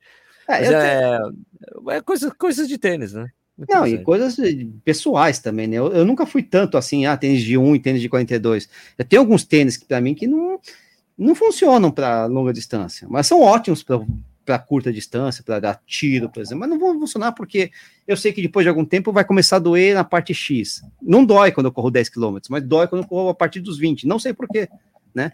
Então tem isso, eu tenho isso, né? Agora, tem tênis que, nossa, que maravilha, né? Serve para tudo. E tem tênis que é o contrário, eu uso porque é pesado para fazer musculação correndo, né? Porque é uma desgraça, né? Aquele negócio pesado pra A caramba. Ultra Boost 21, Ultra Boost 21 é isso, treino de força. Porra, cara, eu ainda não me conformo aqui, porque eu, eu- eu, quando eu recebi o tênis, falei, cara, que tênis pesado. E tem uma coisa que eu faço questão de fazer, é, não, que não acontece sempre, mas eu quase sempre faço isso, só vou pesar o tênis quando eu vou escrever o texto do review. Uhum. Para não Só ficar o tênis, influenciado. Isso. e daí, cara, eu fiquei em choque quando eu fui, quando eu pesei o, o, Ah, por o- isso que é 21. Assim, eu falei, cara, é por isso que tava muito sofrido. Porque quando eu fui pesar, ele falou 370 gramas, eu, cara, pelo amor de Deus, pelo amor de Deus, porque assim, o Nimbus, o Nimbus normal, o Nimbus 42 pesa 330 gramas, o Nimbus. Uhum, Se pesar e é 50 pesado. gramas a mais que o Nimbus, velho. Né? Então foi É um, é cara, né? tremendo, uma puta viagem. Na verdade, eu, eu, eu, eu acho assim. gosta, eu- cara. não, eu sei, não, eu vou dizer uma coisa muito importante, assim, esses tênis, assim, de esses tênis tops, assim, da- das marcas, assim, esses top de, que seria o top de running, mas que na verdade acaba não sendo Top de running. preço também, Elite, né? É, assim, é tipo o Boost 21, o Prophecy, Prophecy, nossa. Creation, sabe? Esses tênis vendem como água, Sim, entendeu? Sem, e não são corredores que compram a maioria desses, são tênis que você nem precisa sequer fazer propaganda. Então, a, a estratégia da, da Adidas ficou assim: vamos falar que é mais ainda de corrida, que a gente quer, não quer ser tipo sneakerhead, não sei o que lá. Na verdade, assim, olha, continua, é um tênis de corrida, é um tênis de corrida, mas quem compra não é de corrida, porque o tênis é muito confortável, uma delícia mais da corrida no dia a dia. mais Isso. conforto, 7% Mais a mais de boas. né? Então, e mais que Ultra um tênis pra mim é. Eu falo, eu, eu mandei uma mensagem uma- brincando assim com o Daniel Chaves. Aham. Cara, como é que você consegue correr com esse tênis, Daniel? É pesado demais. Ele. Nossa, já que quando eu vou correr com tênis mais leve, eu tô voando. É, e, o Daniel Chaves consegue correr com qualquer tênis, né? Vamos lá, né? Qualquer tênis, o cara peso pena. Qualquer Então, tênis vai, né? Não tem, só vai correr menos, não vai. é, A gente também consegue, é, a gente lógico, que a gente consegue correr, né? Só que vai Mas ó, sofrer mais, só isso, né? eu vi o review do, do Mania de Corrida, do, É. do Trabus 21. Você, você ouve na voz do Marcel, quando ele coloca na balança, ele. Ô, pesadinho, hein? pesadinho. Pesadinho, hein? Pô, e o dele é 39, né? Ele também tem Sim, é mais pequeno, leve, assim, né? mas É, é 39, o meu ele, vai ser mais leve. ele Aí coloca assim, ele. Pesadinho, hein? Pesa- Quando eu comecei a correr, Sérgio, eu achava que tinha que ser desse jeito. Que o tênis mais sei, caro era melhor. Era, era tradicionalmente. Eu, me- eu me lembro até hoje mais na, na- na-. Eu me lembro até hoje na, na, na revista Contra Relógio, quando a gente fazia o guia do tênis, que eu me lembro que fiquei feliz que tinha três tênis que pesavam abaixo de 300 gramas. Uau, você viu, Tomás? Temos três tênis abaixo de 300 gramas. Uau! Eu lembro, É, cara, pô, eu, eu- eu lembro de um tênis que eu tinha da Reebok, que era um tênis que tinha bolhas de ar no solado. Eram bolhas mesmo. que furavam, que furavam depois de um tempo. Elas furavam. Eu, eu lembro que uma vez eu terminei um treino na Estrada Velha, não treinava, treinava sozinho, né? Eu fui na Estrada Velha correr, né? Não tinha assessoria nem nada. Terminei o, te, o, o treino, eu tava pisando meio torto, eu não entendi direito. Quando eu cheguei em casa, fui olhar o, te- o, o tênis, assim, né? Ah, Sei lá, fui olhar o tênis. Murchou, Eita, o pneu furou. furou. furou o pneu. Será que vai ter que fazer cambagem? Vai ter que fazer cambagem? Eu vou ter que, que que é? Vou ter que botar lá o Michelin lá pra, pra tapar o furo, caceta, né? Eu me lembro do, do meu, o, o, Luiz Felipe Dávila. É, ele recebeu, a Reebok mandou esse tênis pra ele. Hum. Ele falou, ele mostrou- foi lá mostrar pra mim o tênis. Olha, Serginho, mandaram pra mim. Eu falei, uau, que legal, né? Ele, depois de um tempo ele. Serginho furou as bolhas lá, Serginho, furou. Não, e, e vamos lá, né? Pensa em pensa no niche, né? Em 2004, rodava muito pouco, né? Para furar o negócio é porque durou muito pouco, né? Realmente durou, né? Então, porra. Ah, tudo bem, né? E Eles né, pelo menos eu tinha uma vantagem. Eu lembro que eu, que eu, que eu, que eu, que eu já era meio pão duro, né? Então eu não comprava o tênis mais caro, mais caro. Eu tentava sempre dar um jeito de achar, porque eu achava muito caro, né? 399 o tênis, cara. Nossa, muito caro. Tênis top de linha, Tony, tênis top de linha custava 499 reais. Na- não, nessa época nem era, era 399, Nem era. né? Nem quatro- É que eu lembro Nossa, quando o lembro- Creation começou a custar 400. Não, era 399. Eu lembro que eu comprei um de 299 no Teru, já achei muito caro. Gastei muita grana. Ah, você né? comprou no lugar certo, comprou no Teru. É, comprei, era um, era um Salcone, assim, nossa. Putz, você vai ver, hoje é um puta tênis pesado do cacete e tal. Mas ele olhou pra mim e falou, Teru, né, pô, japonês que tênis Teru. hoje, aí, você pisa torto, né, então você vai ter que pegar esse tênis aqui, que é muito pronação, né? então peguei o tênis. Muito pronação, né? Grande. Eu peguei, né? Teru. Depois, né, a gente vai aprendendo, né? O Teru, pra quem não sabe quem é o Teru, vê lá os meus Shop Tours da São Silvestre. O Teru sempre aparece lá. E eu. Teru, tem promoção? Ele tem eu. Mas aí tinha os Ele é tênis que só ele tinha na época. Porque não, não se não Ah, via sim, lá. porque ele pegava o refúgio de, da marca, as marcas traziam um monte de tênis de competição, não vendia. Daí ele pegava tudo É, ele pra pegava. vender. E, era- e as pessoas iam comprar com ele os tênis bacanas de competição. Não, e era bom, porque tinha muito, tinha muito tênis do meu número, né? Porque como era refugo, Ah, tinha muito tênis numeração, número é. Exato, os números que não saíam, né? 1. É, 38, masculino. Não, É que você, é, não, é que o nicho, pra quem não sabe, o, o- um dos problemas, entre aspas, pro nicho é o fato do pé dele ser pequeno, às vezes você tem que comprar o, o modelo feminino, pegar o modelo Sim, feminino, né? que O tem, cabe é. no seu pé. Tem marca que o masculino é 39, a partir de 39. Mas aí eu compro o feminino, dane-se, não tô- nem aí, Ah, né? então. Mas, enfim. Né? Só que o 38 feminino já é um número mais, é, mais, bem, mais usado, né? Tem bastante gente, tem bastante mulher usando 37, 38. Por falar Só- nessa coisa de, de, de, de tênis feminino, eu me lembro uma vez que eu trabalhava na revista. Trabalhava, foi quando eu conheci, quando eu conheci, a primeira vez que eu falei com o Harry. Foi Uhum. uma. Era uma. Era um esquema da Mizuno. Na, lá no showroom da Mizuno. Em que eles iam apresentar o, o, o tênis que tinha gender, gender running specific, um Ah, eu negócio assim disso. né? Que é tipo, que era, na Nervoso. verdade, era só algumas, era algumas pequenas mudanças, tipo, diferenças no solado do tênis, tal, no cabedal, uma coisa, algumas diferenças. É, E daí, eu, eu estava lá nessa. Daí eu- Daí eu me lembro do, do cara, eu não lembro, não lembro quem era, tá? Porque isso faz muito tempo atrás. Não, porque é a primeira vez na história que tênis tem uma diferença do tênis masculino pro feminino, não sei o que lá, blá, blá, blá, eu levantei a mão. A Nike faz isso. Não, não faz. A Nike faz isso. Não, não faz. O Pegasus tem um modelo específico só para mulher. O, o Vomero tem um modelo masculino e um modelo feminino que o cabedal é diferente. Não, eu não tenho. Tá bom, então. Não estraga. O Tomás ficou, eu olhava assim, pra eu eu olhava pro Tomás, é verdade, Tomás, ele. Normal, né? Daí os caras, puta, lá, esses caras da contra-relógio, que saco. Pessoal mala, né? Tudo bem que tem, mas não é pra falar aqui, caramba. A Nike faz isso. Não, não faz não. A Nike faz isso. Porque a Nike, eu me lembro que a Nike tinha uma coisa assim, até no cabedal. O cabedal que tinha, porque eu me lembro do, do Adriano Surf, da Nike falando isso. Hum. Porque tem assim, a gente tem essa coisa que do, no- onde tem as mulheres. Ele fala, a tendência é muito. Tem uma tendência grande das mulheres terem jonetes. Então, o cabedal aqui tem uma parte elástica exatamente na região do joanete, exatamente para não ficar apertando o joanete da mulher. Eu falei, cara, que incrível. E daí, Aí quando eu vou no sim. negócio da Mizuno, ele falou: não, não tem diferença de masculino e feminino, amigo. A Nike faz isso. Mas eu, eu lembro de quando lançaram esse negócio de gender, não sei o que e tal, e eu fiquei meio nervoso, vou ser sincero, né? Porque eu só comprava tênis da Mizuno feminino.